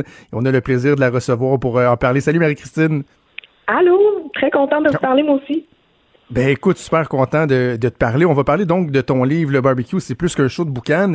Tout d'abord, ben, je vais vouloir que tu nous parles du, euh, du défi, de, de, de- du pourquoi ça être lancé dans un projet aussi, euh, aussi imposant que celui-là. Mais euh, d'abord, peut-être parler du boucan. Le boucan, la boucherie et traiteur, c'est l'association que tu as fait évidemment pour, pour, pour le livre. Peux-tu nous les présenter pour ceux qui ne les connaissent pas? Oui, en fait, le, le, le bouquin euh, Boucherie Traiteur, bon, c'est parti par un traiteur il y a environ quatre ans. Euh, faut, faut dire d'entrée de jeu que, que la, la compagnie appartient entre autres à mon conjoint. Donc, c'est pour ça que je les connais si bien. Euh, c'est une gang de joyeux lurons, c'est trois associés qui sont complètement passionnés par le barbecue et qui se sont dit, mais on me semble qu'il n'y a pas d'offre dans le traiteur pour des traiteurs vraiment avec barbecue avec euh, du charbon de bois. Donc, ils ont décidé de faire ça de fil en aiguille. Mais la demande est venue euh, d'ouvrir des boucheries pour s'approvisionner eux-mêmes, finalement. Euh, et là, ben, ils sont rendus à trois boucheries euh, à Québec. Ils sont vraiment spécialisés dans le monde du barbecue. Ils ont mis sur pied aussi un festival qui s'appelle le Grand Boucan où on a des compétitions professionnelles de, barbecue. Donc, c'est un peu, c'est en les regardant aller, mais surtout c'est en, en faisant la rencontre de passionnés de barbecue, de ces équipes de barbecue-là qui se promènent partout pour compétitionner, qui se lèvent aux aurores, aux petites heures du matin pour partir leur fumoir. Euh, Oui. C'est en les regardant aller où je me suis dit, là, il y, a- il y a quelque chose, faut mettre ça en lumière, faut parler de ces gens-là, ça devient vraiment un mode de vie là, pour ces gens-là. Et là, un moment donné, euh, Marie-Christine, t'es débarquée à boucherie et euh, tu leur as dit, hey, je viens, je viens d'avoir une idée, moi. Et euh, toi, t'es, t'es journaliste, t'es animatrice, t'es une, t'es une femme d'affaires aussi, mais d'écrire des livres, euh, que je sache, c'est- c'était pas arrivé. Euh, l'idée, elle est venue de, elle est venue de où? Écoute, je, je, je, je dînais avec mon gérant bien, bien humblement, euh, tranquille, on jasait, puis j'ai dit, ça me tente de faire un livre, j'aimerais ça écrire. Puis je dis, on dirait que j'ai- j'aimerais ça écrire, puis je pense qu'il faut faire un livre avec le bouquin. Là, il m'a regardé, il dit, OK, mais tu t'en vas où avec ça? J'ai dit, ben, je sais pas, faut, faut parler de la culture du barbecue. Ça a été ça ma, ma première idée. Euh, puis d'entrée de jeu, on l'a soumis tout de suite à la maison d'édition qui a comme embarqué assez rapidement. Ça s'est fait euh, dans l'espace de quelques heures. Donc, je- quand je suis, débarquée à la boucherie pour soumettre ça aux, garçons, ben c'était pas mal déjà fait. Donc, euh, le projet était présenté. Il n'y avait pas grand pas beaucoup de choix d'embarquer. Euh, au début, ils m'ont pris, euh, ils m'ont regardé de travers. Ils ont dit T'es sûr qu'on s'en va là-dedans? Je dis Oui, oui, je pense que je suis sûre. Donc, euh, ils, ils ont embarqué d'entrée de jeu, puis on a eu beaucoup de plaisir. Mais tu l'as dit tantôt, un projet imposant. Euh, faire un livre de recettes avant, pensais pas que c'était autant de travail. Pour être bien honnête, là, je, je ne m'attendais pas à cette charge-là, euh, aux détails, euh, euh, auxquels il faut s'arrêter. Mais, mais quelle belle aventure. On a vraiment eu du, du plaisir à, à faire ça. Ça a été vraiment un travail d'équipe, puis une grande famille qui, qui se sont mis. Sais, je peux pas prendre le mérite de ce livre-là parce que chaque personne qui a participé, je pense, euh, avait, de quoi y apporter, puis ça, ça donne ce que ça donne finalement, ce, ce beau produit. Euh, Je veux qu'on parle euh, un peu plus tard du, contenu du livre, là, parce qu'il est imposant. Si vous pensez que vous allez vous procurer euh, un livre de recettes là, avec euh, 7-8 recettes puis une coupe de photos, là, on parle de plus de 225 pages. Euh, donc, je veux qu'on parle du, du contenu, mais juste sur la charge de travail, là, parce que ces recettes-là, faut, faut les élaborer, faut les essayer, faut les tester, euh, faut euh, écrire les textes, faut prendre les photos, parce que les illustrations sont, sont vraiment magnifiques, autant les, les photos de la nourriture que les photos d'ambiance avec euh, euh, la gang du bouquin. Combien de temps ça prend du moment où tu débarques dans boucherie avec cette idée folle et le moment où, où le bouquin est dans tes mains? Là? Je dirais que je suis débarquée dans la boucherie avec cette idée folle en avril 2019 et le livre a été publié le 18 mars 2020. Donc, ça s'est quand même fait rapidement, Ben euh, dans le sens où on a travaillé beaucoup l'été dernier. Euh, tu parles des photos, c'est des photos de Mélanie Bernier. C'est vraiment, tu as raison, là, les photos sont incroyablement belles. faut dire que j'ai transformé ma propre maison en studio de photo pendant une semaine. Donc, on a fait euh, le shooting chez nous. Euh, si tu voyais les vidéos de l'envers du décor, ça n'a juste pas de bon sens. J'étais obligée de faire garder ma fille parce que c'était dangereux de marcher dans la maison. Donc, pendant une semaine, mais les gars s'étaient montés des cuisines à l'extérieur sur le terrain. On avait la cuisine à l'intérieur et ça a été sept jours du matin au soir où on a cuisiné et on a testé les recettes parce que ça, je suis fière de dire qu'on n'a jamais triché dans aucune recette. Tout, tout ce que vous voyez sur les photos, euh, on les a cuisinés pour vrai pour pouvoir aussi goûter puis se dire bon mais est-ce que ça, ça fait du sens qu'on a ce qu'on a élaboré tu sais? Euh, est-ce que ça se fait bien? Est-ce que ça se fait rapidement? Ça prend combien de temps? Donc tu sais on était euh, c'est notre premier livre pour tout le monde fait qu'on a décidé de tout faire ça en même temps de prendre le guest puis de faire des tris après. Puis la majorité des recettes on les a conservées parce que vraiment euh, les gens ont apprécié, puis on a beaucoup trop mangé cette semaine-là, je.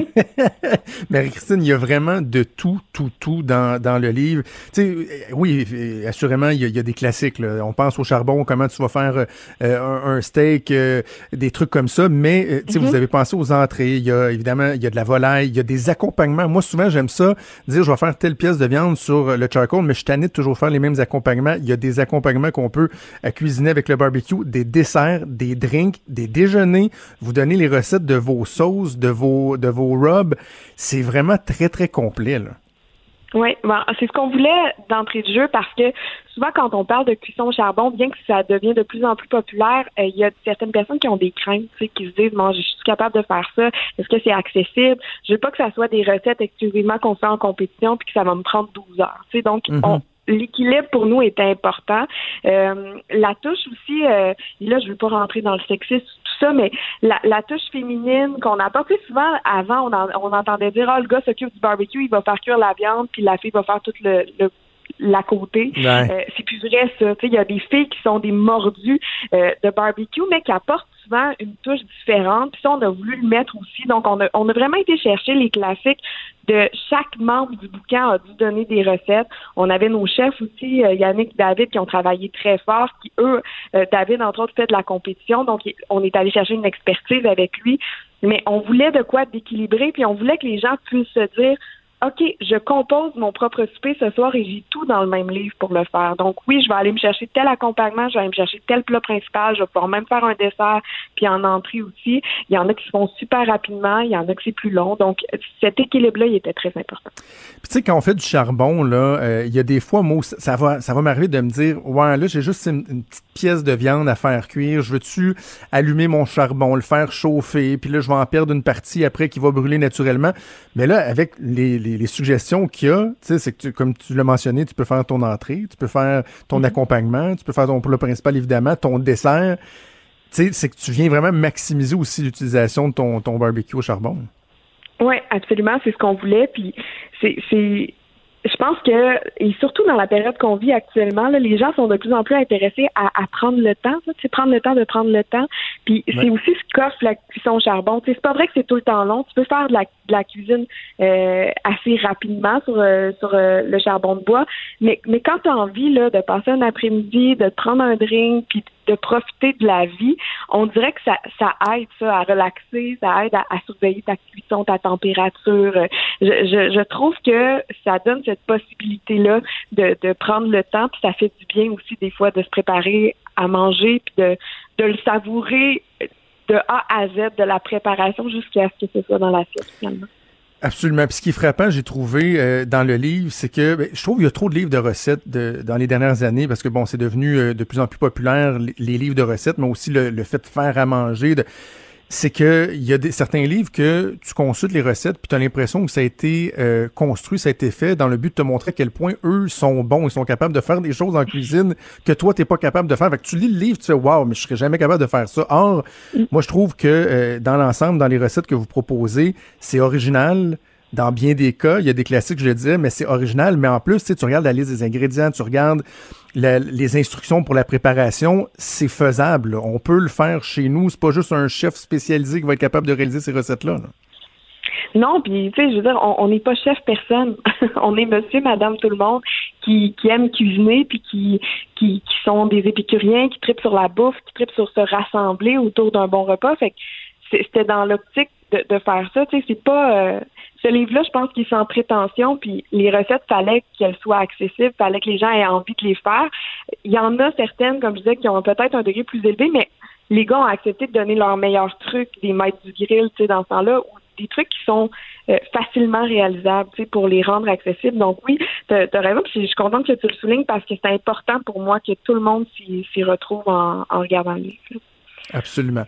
Euh, sur euh, juste un, détail sur euh, qui, qui, qui, a attiré mon attention. Moi, ça fait un moment que lorsque je fais des, des, des steaks sur le charcoal, sur le charbon, je sais que de plus en plus de gens vont y aller avec la cuisson éclair. Et ça, vous mhm. l'abordez parce qu'en plus, il y a, il y a, il y a, un, il y a un, lexique. Hein, pour les gens qui sont pas nécessairement familiers, là, pendant plusieurs pages, vous expliquez tous les détails, toutes les différences dans les façons de faire, dans les, dans les instruments et tout ça. Et moi, la cuisson éclair, là, ça, c'est quelque chose que le livre est en train de me vendre parce que vous expliquez comment le faire. C'est de prendre son morceau de viande puis tu le sacs directement sur le charbon. Là. oui notre fameux steak de Cro-Magnon, on a eu du plaisir d'ailleurs à le faire. Mais oui, puis non seulement ça se fait, euh, c'est délicieux, mais en plus c'est épatant quand tu reçois des invités puis que tu fais ça. Euh, as vraiment l'air d'un pro, mais c'est pas si compliqué que ça à, à, recevoir. Mais tu sais, faut, faut se souvenir aussi que la cuisson au charbon, quand on y pense, c'est la plus vieille méthode de cuisson qui existe. Tu sais. Euh, dans le temps, là, il n'y en avait pas de, de, de, four à convection. Là. Tu sais, les, les, les, gens travaillaient avec les braises, puis c'est la façon de faire. Ben euh, c'est vraiment euh, tu devrais l'essayer. Je veux, je veux une photo quand tu vas l'essayer d'ailleurs. je peux voir ça. mais mais c'est vraiment une, une, façon de plus en plus populaire de, de le cuire et il faut pas que ça fasse peur. Et oui, on explique exactement euh, comment avoir la, la, la merveilleuse croûte noircie qui va donner du look à ta pièce de viande, mais qui va la laisser tellement tendre euh, à l'intérieur que ça va rester bleu, ça va ça va être goûteux, ça va être c'est, c'est, vraiment délicieux. Puis, puis comme je dis, ça fait un hit chaque fois que qu'on fait ce, genre de, de, là. Nous on le fait avec un tomahawk, c'est une pièce quand même assez imposante, mais qui peut bien se partager. Après, tu mets ça au centre d'une table, puis euh, ça donne faim finalement sur leur dîner comme ça, j'imagine. Absolument. Non, mais moi, j'ai fini de le feuilleter parce qu'il est tellement euh, imposant que j'ai fini de le feuilleter à 7h30 à matin et j'avais envie de me oh. faire une gazpacho avec des, des légumes fumés là, à 7h, 7h30 à matin. Et en terminant, euh, Marie-Christine, l'autre, qualité, je trouve, sincèrement, du livre, puis, tu sais, euh, on se connaît, puis ça me fait plaisir de te recevoir en entrevue, mais c'est, pas de la flagornerie, là. J'en ai parlé avec Mélissa, ma conjointe que tu connais bien. Mm-hmm. Ça fait longtemps que j'ai pas été autant allumé par un livre de recettes que ça. Il est vraiment, il est complet, il est beau, puis il y a quelque chose de chaleureux puis d'humain parce que vous venez ponctuer les recettes de petites histoires, euh, d'anecdotes. Il y a les photos d'ambiance aussi, tout ça. Je trouvais ça super, super intéressant. D'ailleurs, la culotte brésilienne à, la file. Euh, dans le livre, vous dites que vous pouvez pas raconter comment est venue euh, l'idée de cette recette-là. ça se raconte ça à la radio ou même pas? Et non, surtout pas à la radio. Mais mais, mais oui, c'est ce genre de clin d'œil-là euh, qu'on voulait mettre. Euh, ça reste qu'on est une famille, au cas, là. C'est-à-dire que, tu sais, euh, nos c'est trois associés, mais tu sais, nos enfants euh, vont dire mon nom Guillaume en parlant de l'associé de, de, mon chum Philippe, tu sais, donc c'est nos enfants se connaissent, c'est souvent des grandes bouffes, fait des anecdotes, il y en a beaucoup, puis quand tu démarres une entreprise, euh, souvent ben, il y a des essais et erreurs, il y a des choses qui arrivent, donc on, on, on, a ce bagage-là, on se connaît tous depuis longtemps. Moi, l'associé de, de mon chum, je le connais depuis le secondaire. Donc, tu sais, c'est, c'est, des belles histoires. On avait envie de mettre ça de l'avant. Puis, je pense que la, la bouffe, la nourriture, ça réunit bien les gens. Euh, on en a manqué d'ailleurs dans les derniers mois de, de ces rencontres-là, de ces, ce partage-là. Donc, euh, on, on, voulait que ça soit un livre d'histoire en même temps. Que les gens puissent lire le livre de recettes de A à Z comme une histoire, puis euh, aller chercher ces, ces, euh, ces clins de la façon dont on a acheté nos enfants, notamment pour faire euh, le shooting photo. Je pense à cette anecdote-là. Des récits de voyage aussi. On a les, les noix de Saint-Jacques où on est allé chercher la recette euh, c'est directement au Vietnam pendant un voyage. Ben oui. On est rentré dans la cuisine de, de la maman vietnamienne qui nous a bien qui a bien voulu nous transmettre sa recette. On l'a adaptée pour ici, mais tu sais, c'est ce genre de petits bijoux-là qu'on avait envie de partager à- avec les gens. Puis on voulait pas rien garder pour nous, tu sais, sauf l'histoire de la culotte précieuse. On va la garder pour nous, mais peut-être dans un futur. OK, c'est bon, c'est bon. On Ben. Donc, c'est pour les gens qui veulent essayer, évidemment, les, les produits, c'est le bouquin, boucherie et traiteur. Le livre, c'est Mhm. le barbecue, c'est plus qu'un show de boucan, c'est aux éditions euh, La Semaine. Euh, c'est disponible, on peut, on peut le commander sur Internet ou c'est c'est quoi les, les différentes façons Oui. de procéder, Marie-Christine? Mais je vous dirais, meilleure façon, leslibraires.ca, ça encourage aussi nos petites librairies euh, dépendantes du Québec. Euh, je pense que c'est une belle façon de, de se le procurer si vous n'avez pas envie d'aller dans les magasins. Euh, je sais que la, la tendance en ligne est, est très populaire. Euh, sinon, c'est un peu partout. C'est disponible partout, euh, bien sûr dans les boucheries du côté de Québec, mais sinon, euh, on, on est chanceux. euh, les, les gens l'ont commandé beaucoup, fait que il- dans toutes les régions du Québec, il est disponible. Euh, il y a les points de vente, c'est ça, mais leslibraires.ca, je pense que c'est la meilleure façon de, de vous le procurer facilement. Puis on me dit que les délais sont très rapides pour le recevoir. Euh, et n'hésitez pas à nous les partager. Vos, depuis le début, les gens nous partagent leurs photos, leurs essais, leurs modifications aussi. Tu sais, il y en a que c'est, c'est ça Ben la oui. recette, hein, c'est de, de se faire plaisir, c'est de, de- d'ajouter son, son petit grain de sel. Et c'est toujours le fun de, de voir ça après. Ça, ça nous rend bien fiers, en tout cas. Ben, Marie-Christine Leblanc, merci beaucoup. Félicitations pour euh, ce projet-là. Je te souhaite un bel été. Ça va être un été chargé avec euh, bébé numéro 2 qui, euh, qui doit être Oui. euh, sur le bout de, de, de se pointer le, le nez, là. Ouais, 29 semaines, là, fait que ça, ça s'en vient. Il est très actif. Bon. Ben, bel été à, à toi, Marie-Christine. Merci beaucoup. Bonne Merci, journée. à bientôt. Salut. Franchement dit. Jonathan Trudeau. Et Maude Boutet.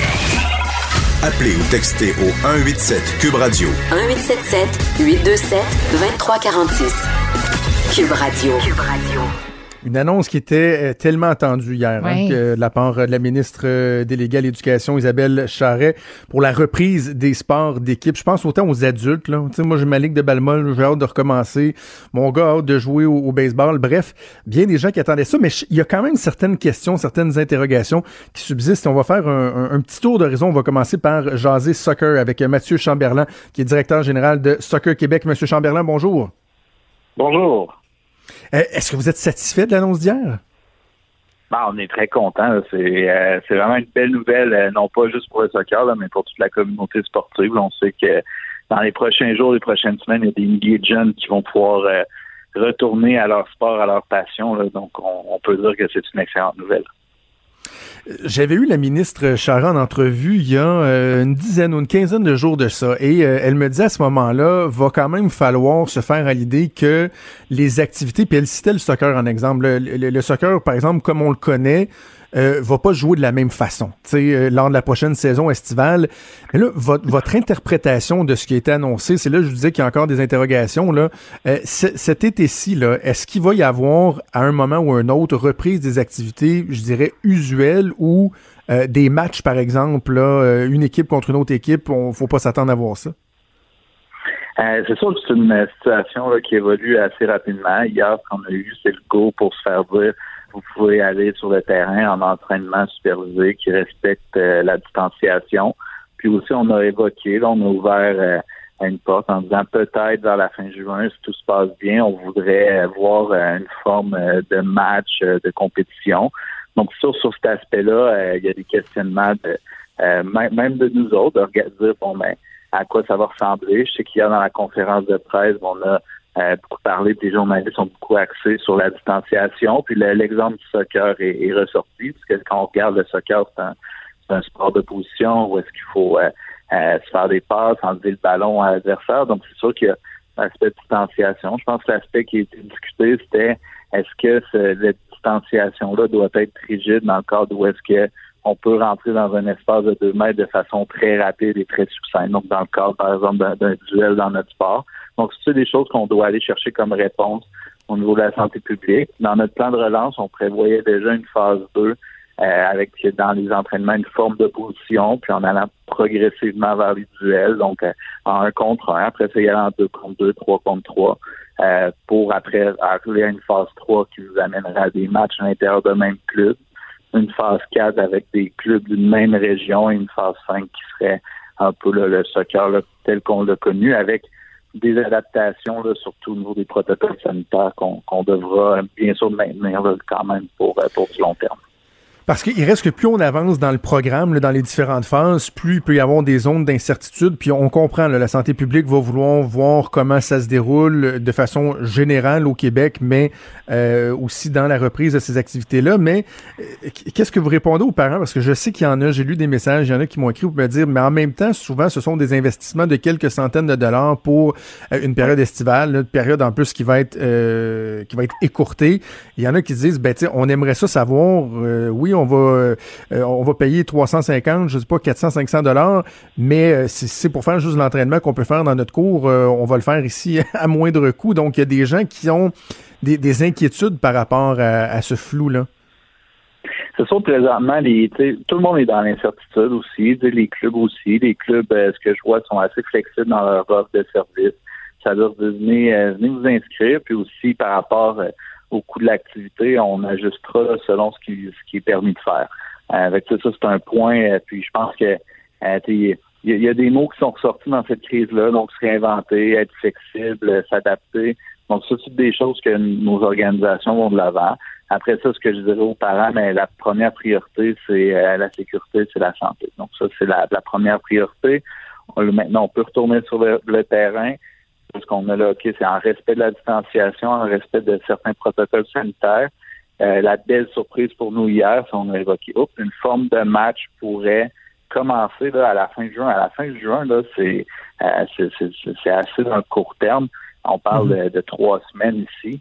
Euh, donc, pour nous, c'est assez intéressant. Puis on peut le dire avec confiance, mais il y aura une forme de match en juin, pas en juin, excusez-moi, durant l'été. Euh, mais là, après, quelle forme prendra? Ben, il nous reste des discussions à y avoir. Puis, euh, euh, comme depuis le début de cette crise-là, tout évolue tellement vite, surtout dans les dernières semaines avec le déconfinement. donc, moi, ce que je veux, c'est aller chercher les informations auprès de vos clubs. Ils sont là, ils sont flexibles, ils sont prêts à vous accueillir. Puis nous, en fonction des directives qu'on reçoit, ben, on, on va adapter l'offre de service pour être impliqué dans le sport, euh, dans le sport amateur via les différents sports que mes enfants pratiquent, je, je comprends bien, je sais que des fois une des difficultés, c'est c'est les ressources humaines. C'est trouver des parents qui sont prêts à s'impliquer, euh, à donner un coup de main ou à être instructeur, instructeur adjoint, c'est déjà une difficulté. Là, ce qu'on comprend, M. Chamberlain, c'est que ça va prendre encore plus de gens là, pour encadrer tout ça. Euh, est-ce que vous avez une crainte que ce soit difficile? Puis je me dis, est-ce qu'il y a même, par exemple, des associations où ils pourraient ne pas être en mesure de relancer les activités par manque de ressources pour encadrer les jeunes? Ça, c'est sûr. Il y, a, déjà des, associations qui ont dit que présentement, ils n'étaient pas capables, qu'ils allaient embarquer dans une phase un petit peu plus tard. Ça, je pense qu'on est mieux un, club qui dit, gars, on n'est pas capable de le faire plutôt qu'ils essaient de le faire puis que ça ne marche pas du tout. Donc, ça, on sait où est-ce qu'il y en a. On a aussi une grande majorité de clubs qui vont y aller. Euh, on a aussi là, envoyé euh, une infolette à tous nos membres ce matin, justement, avec il y a un rôle de bénévole pour nous qui est crucial, qu'on a appelé le, le, Horatio qui sera là pour euh, respecter toutes les euh, faire respecter toutes les, les, normes sanitaires puis aussi toutes les normes de distanciation. Et ça, on a fait un appel à tout notre réseau à dire si euh, ce rôle-là vous intéresse, ça demande pas là, des, compétences nécessairement en soccer, juste d'être là, de recevoir des lignes directrices, une, une petite formation par votre club, puis de donner un coup de main justement pour que les, les règles de base là, soient bien établies sur le terrain. On va vous souhaiter une bonne relance, une bonne saison, Mathieu Chamberlain, directeur général de Soccer Québec. Merci d'avoir pris le temps de nous parler. Euh, merci beaucoup, puis une bonne saison. Merci, merci à vous aussi. On va poursuivre la discussion avec euh, Michel Laplante. Michel Laplante, on le connaît notamment parce qu'il est président des, des, capitales de Québec. On lui avait parlé il y a quelques semaines de ça, mais il était également membre du conseil d'administration de Baseball Québec. On va euh, lui parler tout de suite. Monsieur Laplante, bonjour. Bonjour. Bon, ben pour le baseball aussi, c'est des bonnes nouvelles. Si je me trompe pas, Baseball Québec avait présenté un plan de relance, euh, quoi, c'est au début de la semaine, qui était en, sept manches, si on veut, en sept étapes, cette phase. Et là, dans le fond, avec l'annonce qui a été faite par le gouvernement, on peut même, si je me trompe pas, accélérer ce processus-là. Oui, on peut l'accélérer. On ne sait pas exactement encore à quelle manche vraiment on va partir, mais euh, en fait, pour, pour au moins faire les pratiques au début, puis tout ça, on va pouvoir faire de quoi avec les jeunes. C'était c'était notre souhait le, plus grand, en fait, de revoir nos jeunes sur le terrain. C'est sûr que ça va être un peu différent au début. Mais euh, on a grand, là, grand espoir qu'on puisse euh, aller de manche en manche, d'étape en étape, et euh, pouvoir éventuellement là, faire des matchs d'ici peut-être deux, trois semaines. On verra avec la santé publique. C'est quoi les défis particuliers au baseball? Parce qu'on a l'impression que, par exemple, bon, la distanciation sociale, c'est plus facile à respecter que, par exemple, au soccer ou au hockey. Mais malgré ça, il y a quand même des, des, des, des défis à relever. Ouais, les défis à relever peuvent peut se passer au niveau de l'équipement. On sait, exemple, que l'équipement de receveur n'est passé mhm. d'un joueur à l'autre souvent. Un receveur fait deux manches, l'autre fait deux manches. Bon, ça, c'est une partie. Euh, dans les dernières années, la plupart des jeunes ont leur bâton. quand on jouait, là, il y a, il y a une trentaine d'années, on avait tous le même bâton pour Exact. Puis on, même des fois, on s'échangeait les gars, tout ça. Ça a, très, ça, a vraiment changé où les jeunes ont leur équipement, tout ça. Donc ça, c'est pas vraiment un problème. Au niveau de la proximité qu'on pourrait retrouver avec euh, l'arbitre et le receveur, euh, écoute, il y, a, façon, je pense, de, faire les choses. C'est pas un contact qui, euh, qui, est nécessairement longtemps ensemble. Je veux dire, puis il y a quand même une distanciation entre le receveur et le frappeur. Maintenant, ce qui est au niveau de l'arbitre, est-ce qu'au début, on, placera l'arbitre euh, derrière euh, derrière le monticule du lanceur, quelque chose qu'on fait très régulièrement, même au niveau professionnel, dans les camps d'entraînement. Donc, on place l'arbitre qui a un meilleur angle, même des fois, lorsqu'il est derrière le lanceur. C'est faisable de le faire, en tout cas au début. donc, c'est vraiment un sport où il y a déjà un peu de distanciation. si on regarde mhm. l'espace qui entre chaque joueur de position, qui couvre euh, quoi euh, autour de autour de 65 000 pieds carrés, on, place neuf, euh, neuf joueurs. Donc, il y, a, déjà pas mal de distanciation. Les contacts sont très brefs s'il y a contact avec pour toucher le coureur, pour l'éliminer ou quoi que ce soit. Donc, non, je pense que c'est un sport qui, on est on est chanceux à ce niveau-là, là, qui est quand même assez facile de pratiquer avec avec les normes qu'on demande. Euh, je ne veux pas nécessairement vous, vous demander de faire de la, la, sociologie ou de la, psychologie, mais euh, un point d'interrogation que, que j'ai, c'est concernant l'attitude des parents. Moi, pour avoir fait euh, du coaching un peu, notamment au, baseball. Euh, bon, on le voit des fois, les, parents, les esprits s'échauffent dans les estrades et tout ça. Et là, je me dis, on va être dans un contexte quand même assez particulier. Probablement dans un contexte où le sport se pratiquera pas nécessairement de manière identique à ce qu'on connaît, mais euh, en post-confinement, dans une situation économique qui va être difficile pour bien des gens qui ont, qui ont perdu leur emploi. Je pense que ça va être important, Monsieur Laplante, d'envoyer le message plus que jamais aux parents cet été là, que les jeunes sont là pour avoir du plaisir. devenez pas un facteur dérangeant. Laissez-les s'amuser. Et complètement. Moi, je suis, moi aussi, je, suis parent. Oui, je, j'étais impliqué avec une équipe professionnelle, mais impliqué avec euh, le baseball mineur aussi. Puis je pense qu'il va avoir, euh, il y a beaucoup de résilience dans tout ça, dans tout ce qui s'est passé. Le nombre de emails, de messages qu'on a eu euh, de parents, d'enfants en détresse dans les derniers mois, qui nous disaient juste trouver au moins un moyen que mon enfant voit ses chums une fois par jour, une heure ou deux fois par semaine. Euh, y a-t-il moyen de... C'est pour ça que lorsqu'on a fait les, étapes, euh, il y a des gens amateurs de baseball qui disent on est en train de dénaturiser. C'est plus le même sport, puis il faut vraiment que ce soit du baseball. On est d'accord avec ça, mais je pense que ce qui est primordial, c'est le côté social, de retrouver les jeunes un peu ensemble, qu'ils soient capables d'échanger. Même s'il y, a un peu de distance puis que c'est pas au début dans les pratiques tout à fait pareilles, c'est important pour un, jeune de 12, 13, 14, 15, 16 ans de revoir sa gang. Comment ça va, toi? Ça va bien? Puis tout se passe correct? Puis d'avoir d'avoir un message. Donc, je pense qu'à ce niveau-là, les parents vont comprendre que oui, c'est pas pareil au début, mais ce qu'il y a de plus important dans tout ça, euh, c'est même au-delà de ce qu'on s'attendait du sport. On prenait ça pour de l'acquis, mais on réalise que lorsque tu n'as pas ce lorsque t'as pas cet échange social-là, ce sentiment d'appartenance-là, ça a un impact beaucoup plus grand que ce qu'on pensait. Je pense même que pour les, prochaines pandémies ou les prochains obstacles qu'on aura à vivre, il va falloir le considérer beaucoup plus fort que ce qui a été fait au, tout début, puis on s'en est rendu compte en, cours de route là. Mais euh, c'est tellement important. Absolument. En terminant, Michel Laplante, un mot sur euh, les capitales euh, de Québec pour les amateurs de balles, entre autres de la région de Québec. La dernière fois qu'on s'était parlé, il y avait de l'incertitude. Là, est-ce qu'on est-ce qu'on sait un peu plus vers quoi on s'en va? Est-ce qu'il y aura possibilité d'avoir une saison? Bien, on pense que oui. Euh, vraiment, là, au niveau du gouvernement, là, c'est la collaboration est incroyable. c'est, de, voir avec nous les différents avenues. Qu'est-ce, qu'est-ce qui serait possible? Euh, bon, il y, a certains obstacles, mais déjà hier, c'en a un autre qui est franchi. Euh, nous, c'est de vraiment, on, peut pas vivre de la télévision puis de, vivre à huis clos. Donc, est-ce qu'on est capable de faire quelque chose à 30% de capacité, 40% euh, d'avoir livraison au siège par au niveau des concessions au lieu de le faire où ce qu'on on va en file d'attente, ça. Donc, on, on est créatif, on tente de présenter des choses, mais ce qui est ça, c'est que l'écoute est bonne et on sent une collaboration dans tout ça. Puis est-ce que ce serait possible d'avoir des capitales en début juillet? Ben moi, je l'espère encore. Je pense que c'est euh, c'est encore possible. on va tout faire pour, euh, pour satisfaire les, les nombreuses personnes qui nous le demandent puis qui nous écrivent tout ça. Mais ça serait le fun d'avoir un, un petit peu de. Ben oui. un petit peu de lumière là, dans, dans, dans à, Québec, à Trois-Rivières cet été. Là, on le souhaite vraiment.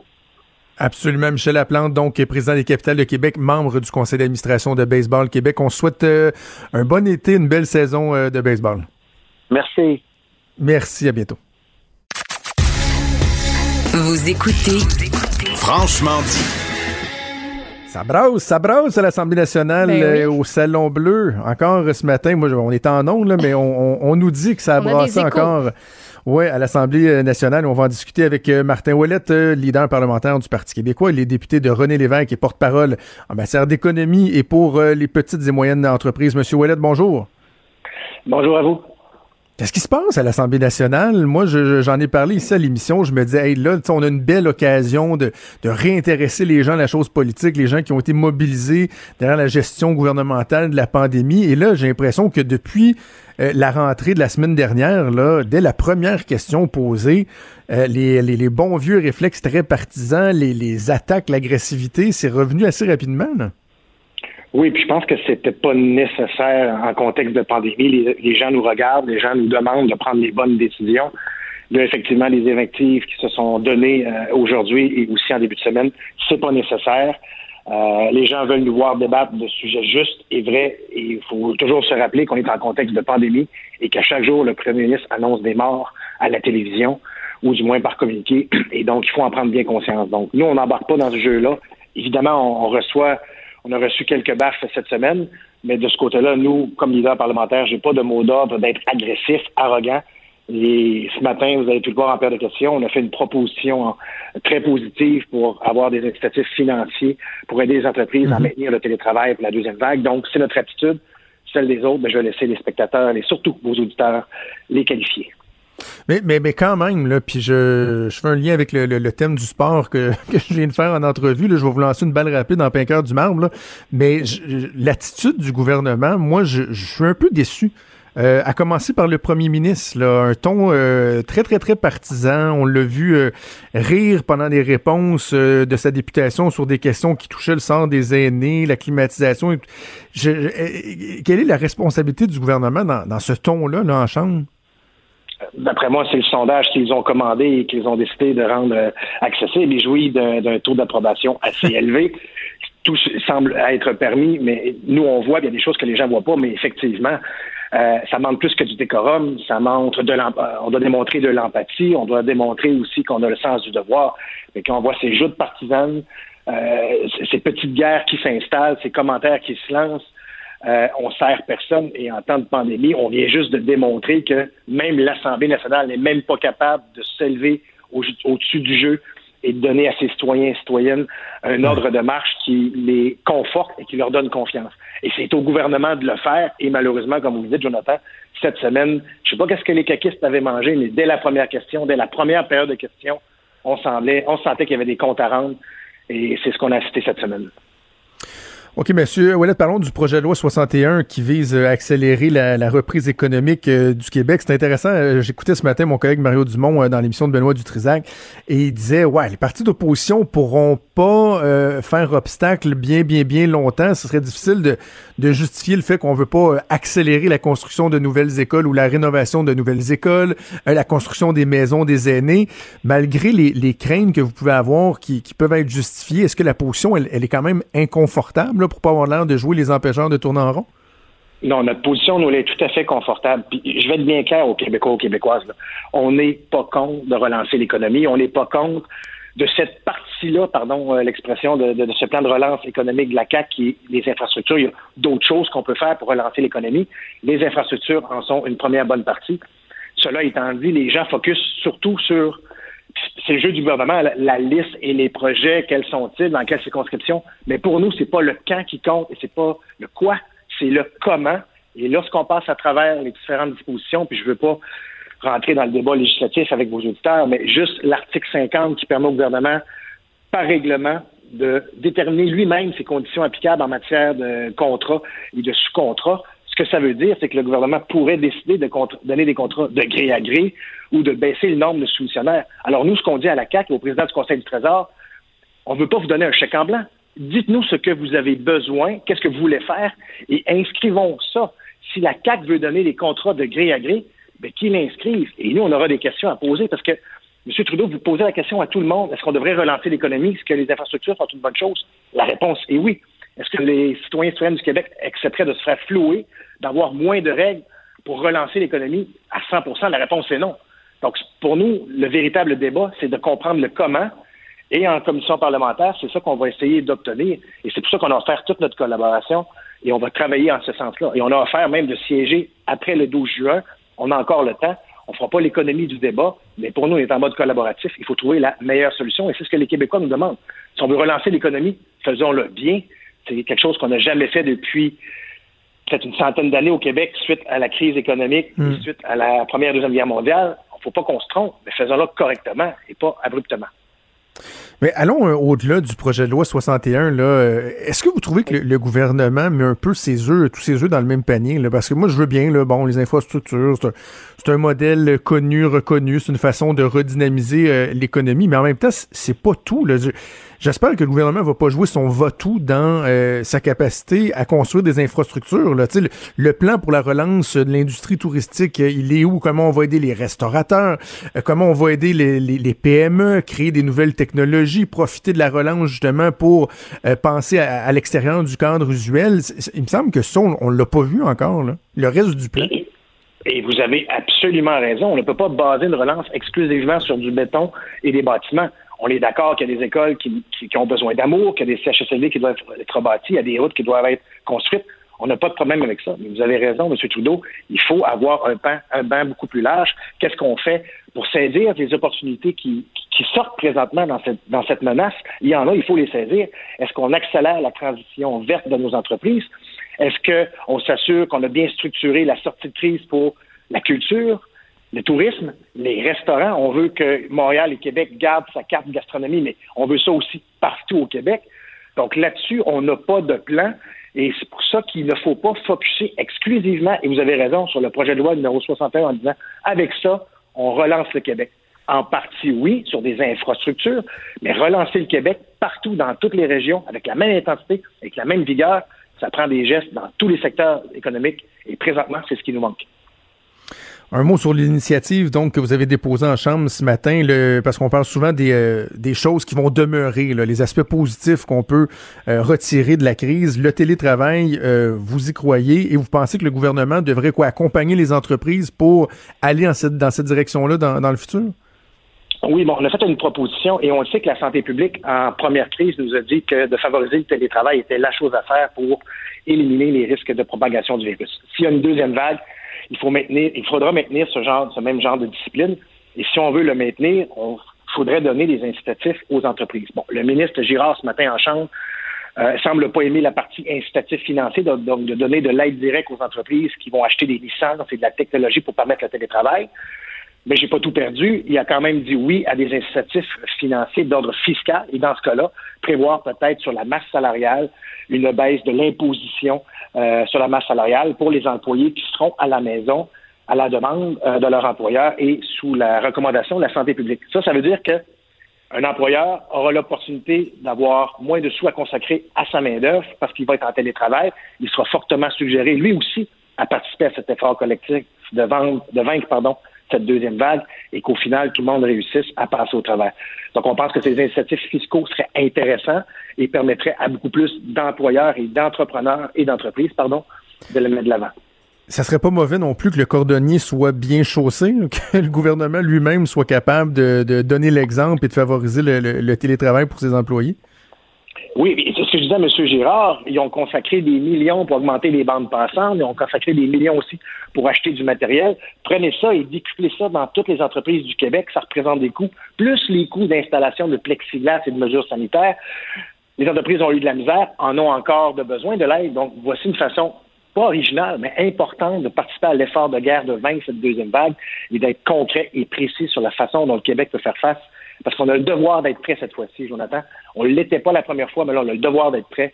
Et économiquement, si on met des mesures fiscales pour favoriser le télétravail, je pense qu'on se donne un grand coup de main. Très intéressant, Martin Ouellette. Vous êtes député du Parti québécois du comté de René Lévesque, porte-parole euh, du parti en matière d'économie et euh, pour les PME également. Merci beaucoup. Nous avons parlé. Bon week-end à vous.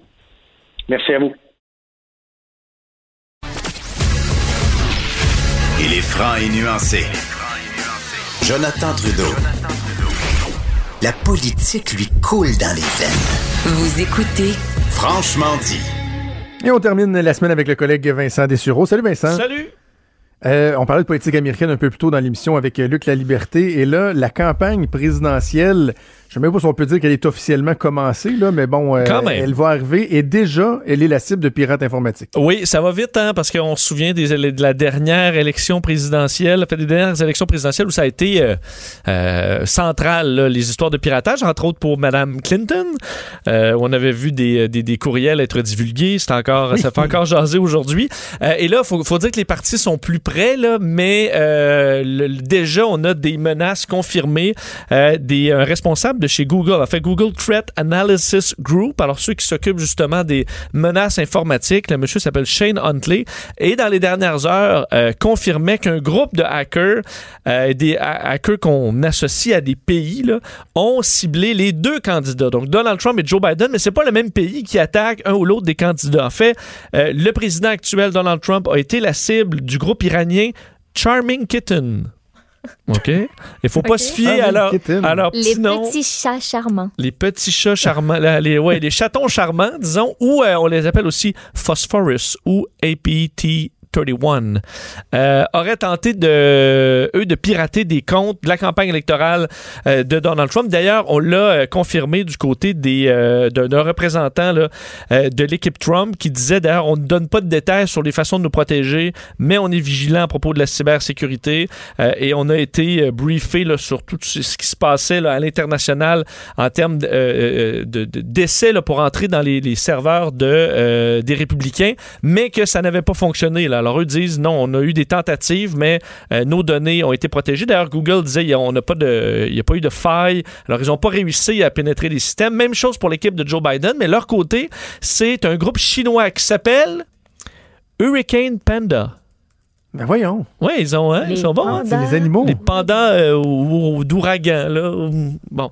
Euh, alors, eux, eux qui ont quand même déjà à leur arc plusieurs euh, euh, piratages célèbres, dont les vols de données de 80 millions de clients d'un assureur santé en 2015, Anthem. Euh, alors, on disait aucun signe de compromission, mais également du côté de l'équipe de campagne de Joe Biden, on disait qu'on était au courant et qu'on était prêt. En fait, depuis très longtemps, là, on se prépare pour cette menace-là. D'ailleurs, on disait du côté de chez Google que on suggérait à tous ceux qui étaient dans la campagne, de près ou de loin, d'utiliser les euh, versions de, pour s'authentifier les plus fortes. Entre autres, là, les euh, authentifications, euh, authentification à deux, deux volets, là, où par exemple, si on entre sur ton compte, il faut qu'on t'envoie un message sur ton téléphone ou sur ton courriel. Alors ça, c'est une bonne pratique. Il faut croire, à mon avis, là, les partis seront peut-être moins prendre cette année, mais il y a des gros, gros groupes de hackers un peu partout à travers le monde qui sont très doués aussi pour essayer de trouver la moindre faille. Alors des courriels de d'hameçonnage, c'est surtout ça. Là. Alors d'ailleurs, on en a la plupart des bureaux, si vous êtes dans des grandes entreprises, ben vous avez de temps en temps un courriel qui dit cliquez pas sur ça, cliquez pas sur ça. Mais on sait, euh, il y a tout le temps quelqu'un qui clique. Alors, il faudra faire euh, attention euh, cette année. Alors, déjà, les groupes internationaux qui sont à pied d'œuvre pour fouiller dans les courriels de M. Trump et de ses proches et M. Biden aussi.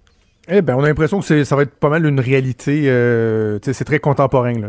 Donc, d'avoir des attaques, c'est une chose. Il faut juste essayer de, de s'en prémunir et de résister. Merci, Vincent. Merci. On écoute avec Sophie, avec euh, Mario cet après-midi. D'ailleurs, euh, Jonathan, des milliards euh, pour M. Trudeau, là, qui a annoncé plusieurs milliards pour la relance économique. Ah, Mario également pour les... Oui, une bonne liste aujourd'hui. Je vous en fais part dans quelques minutes avec Sophie. Parfait, on t'écoute avec Sophie. Un gros merci à toute l'équipe, à Achille Moinet à la mise en onde, à Véronique Morin, à Frédéric McCall à la recherche. Je vous souhaite un excellent Ah, week-end. ouais. Fait beau après-midi, il fera pas beau demain, mais c'est pas grave, c'est pas grave, Ouais. profitez-en. Euh, Amusez-vous, Ouais. euh, relaxez. Mangez bien, Puis on se reparle, ouais, ouais, ouais. Puis on se reparle ben, lundi à 10h. Bon week-end, salut.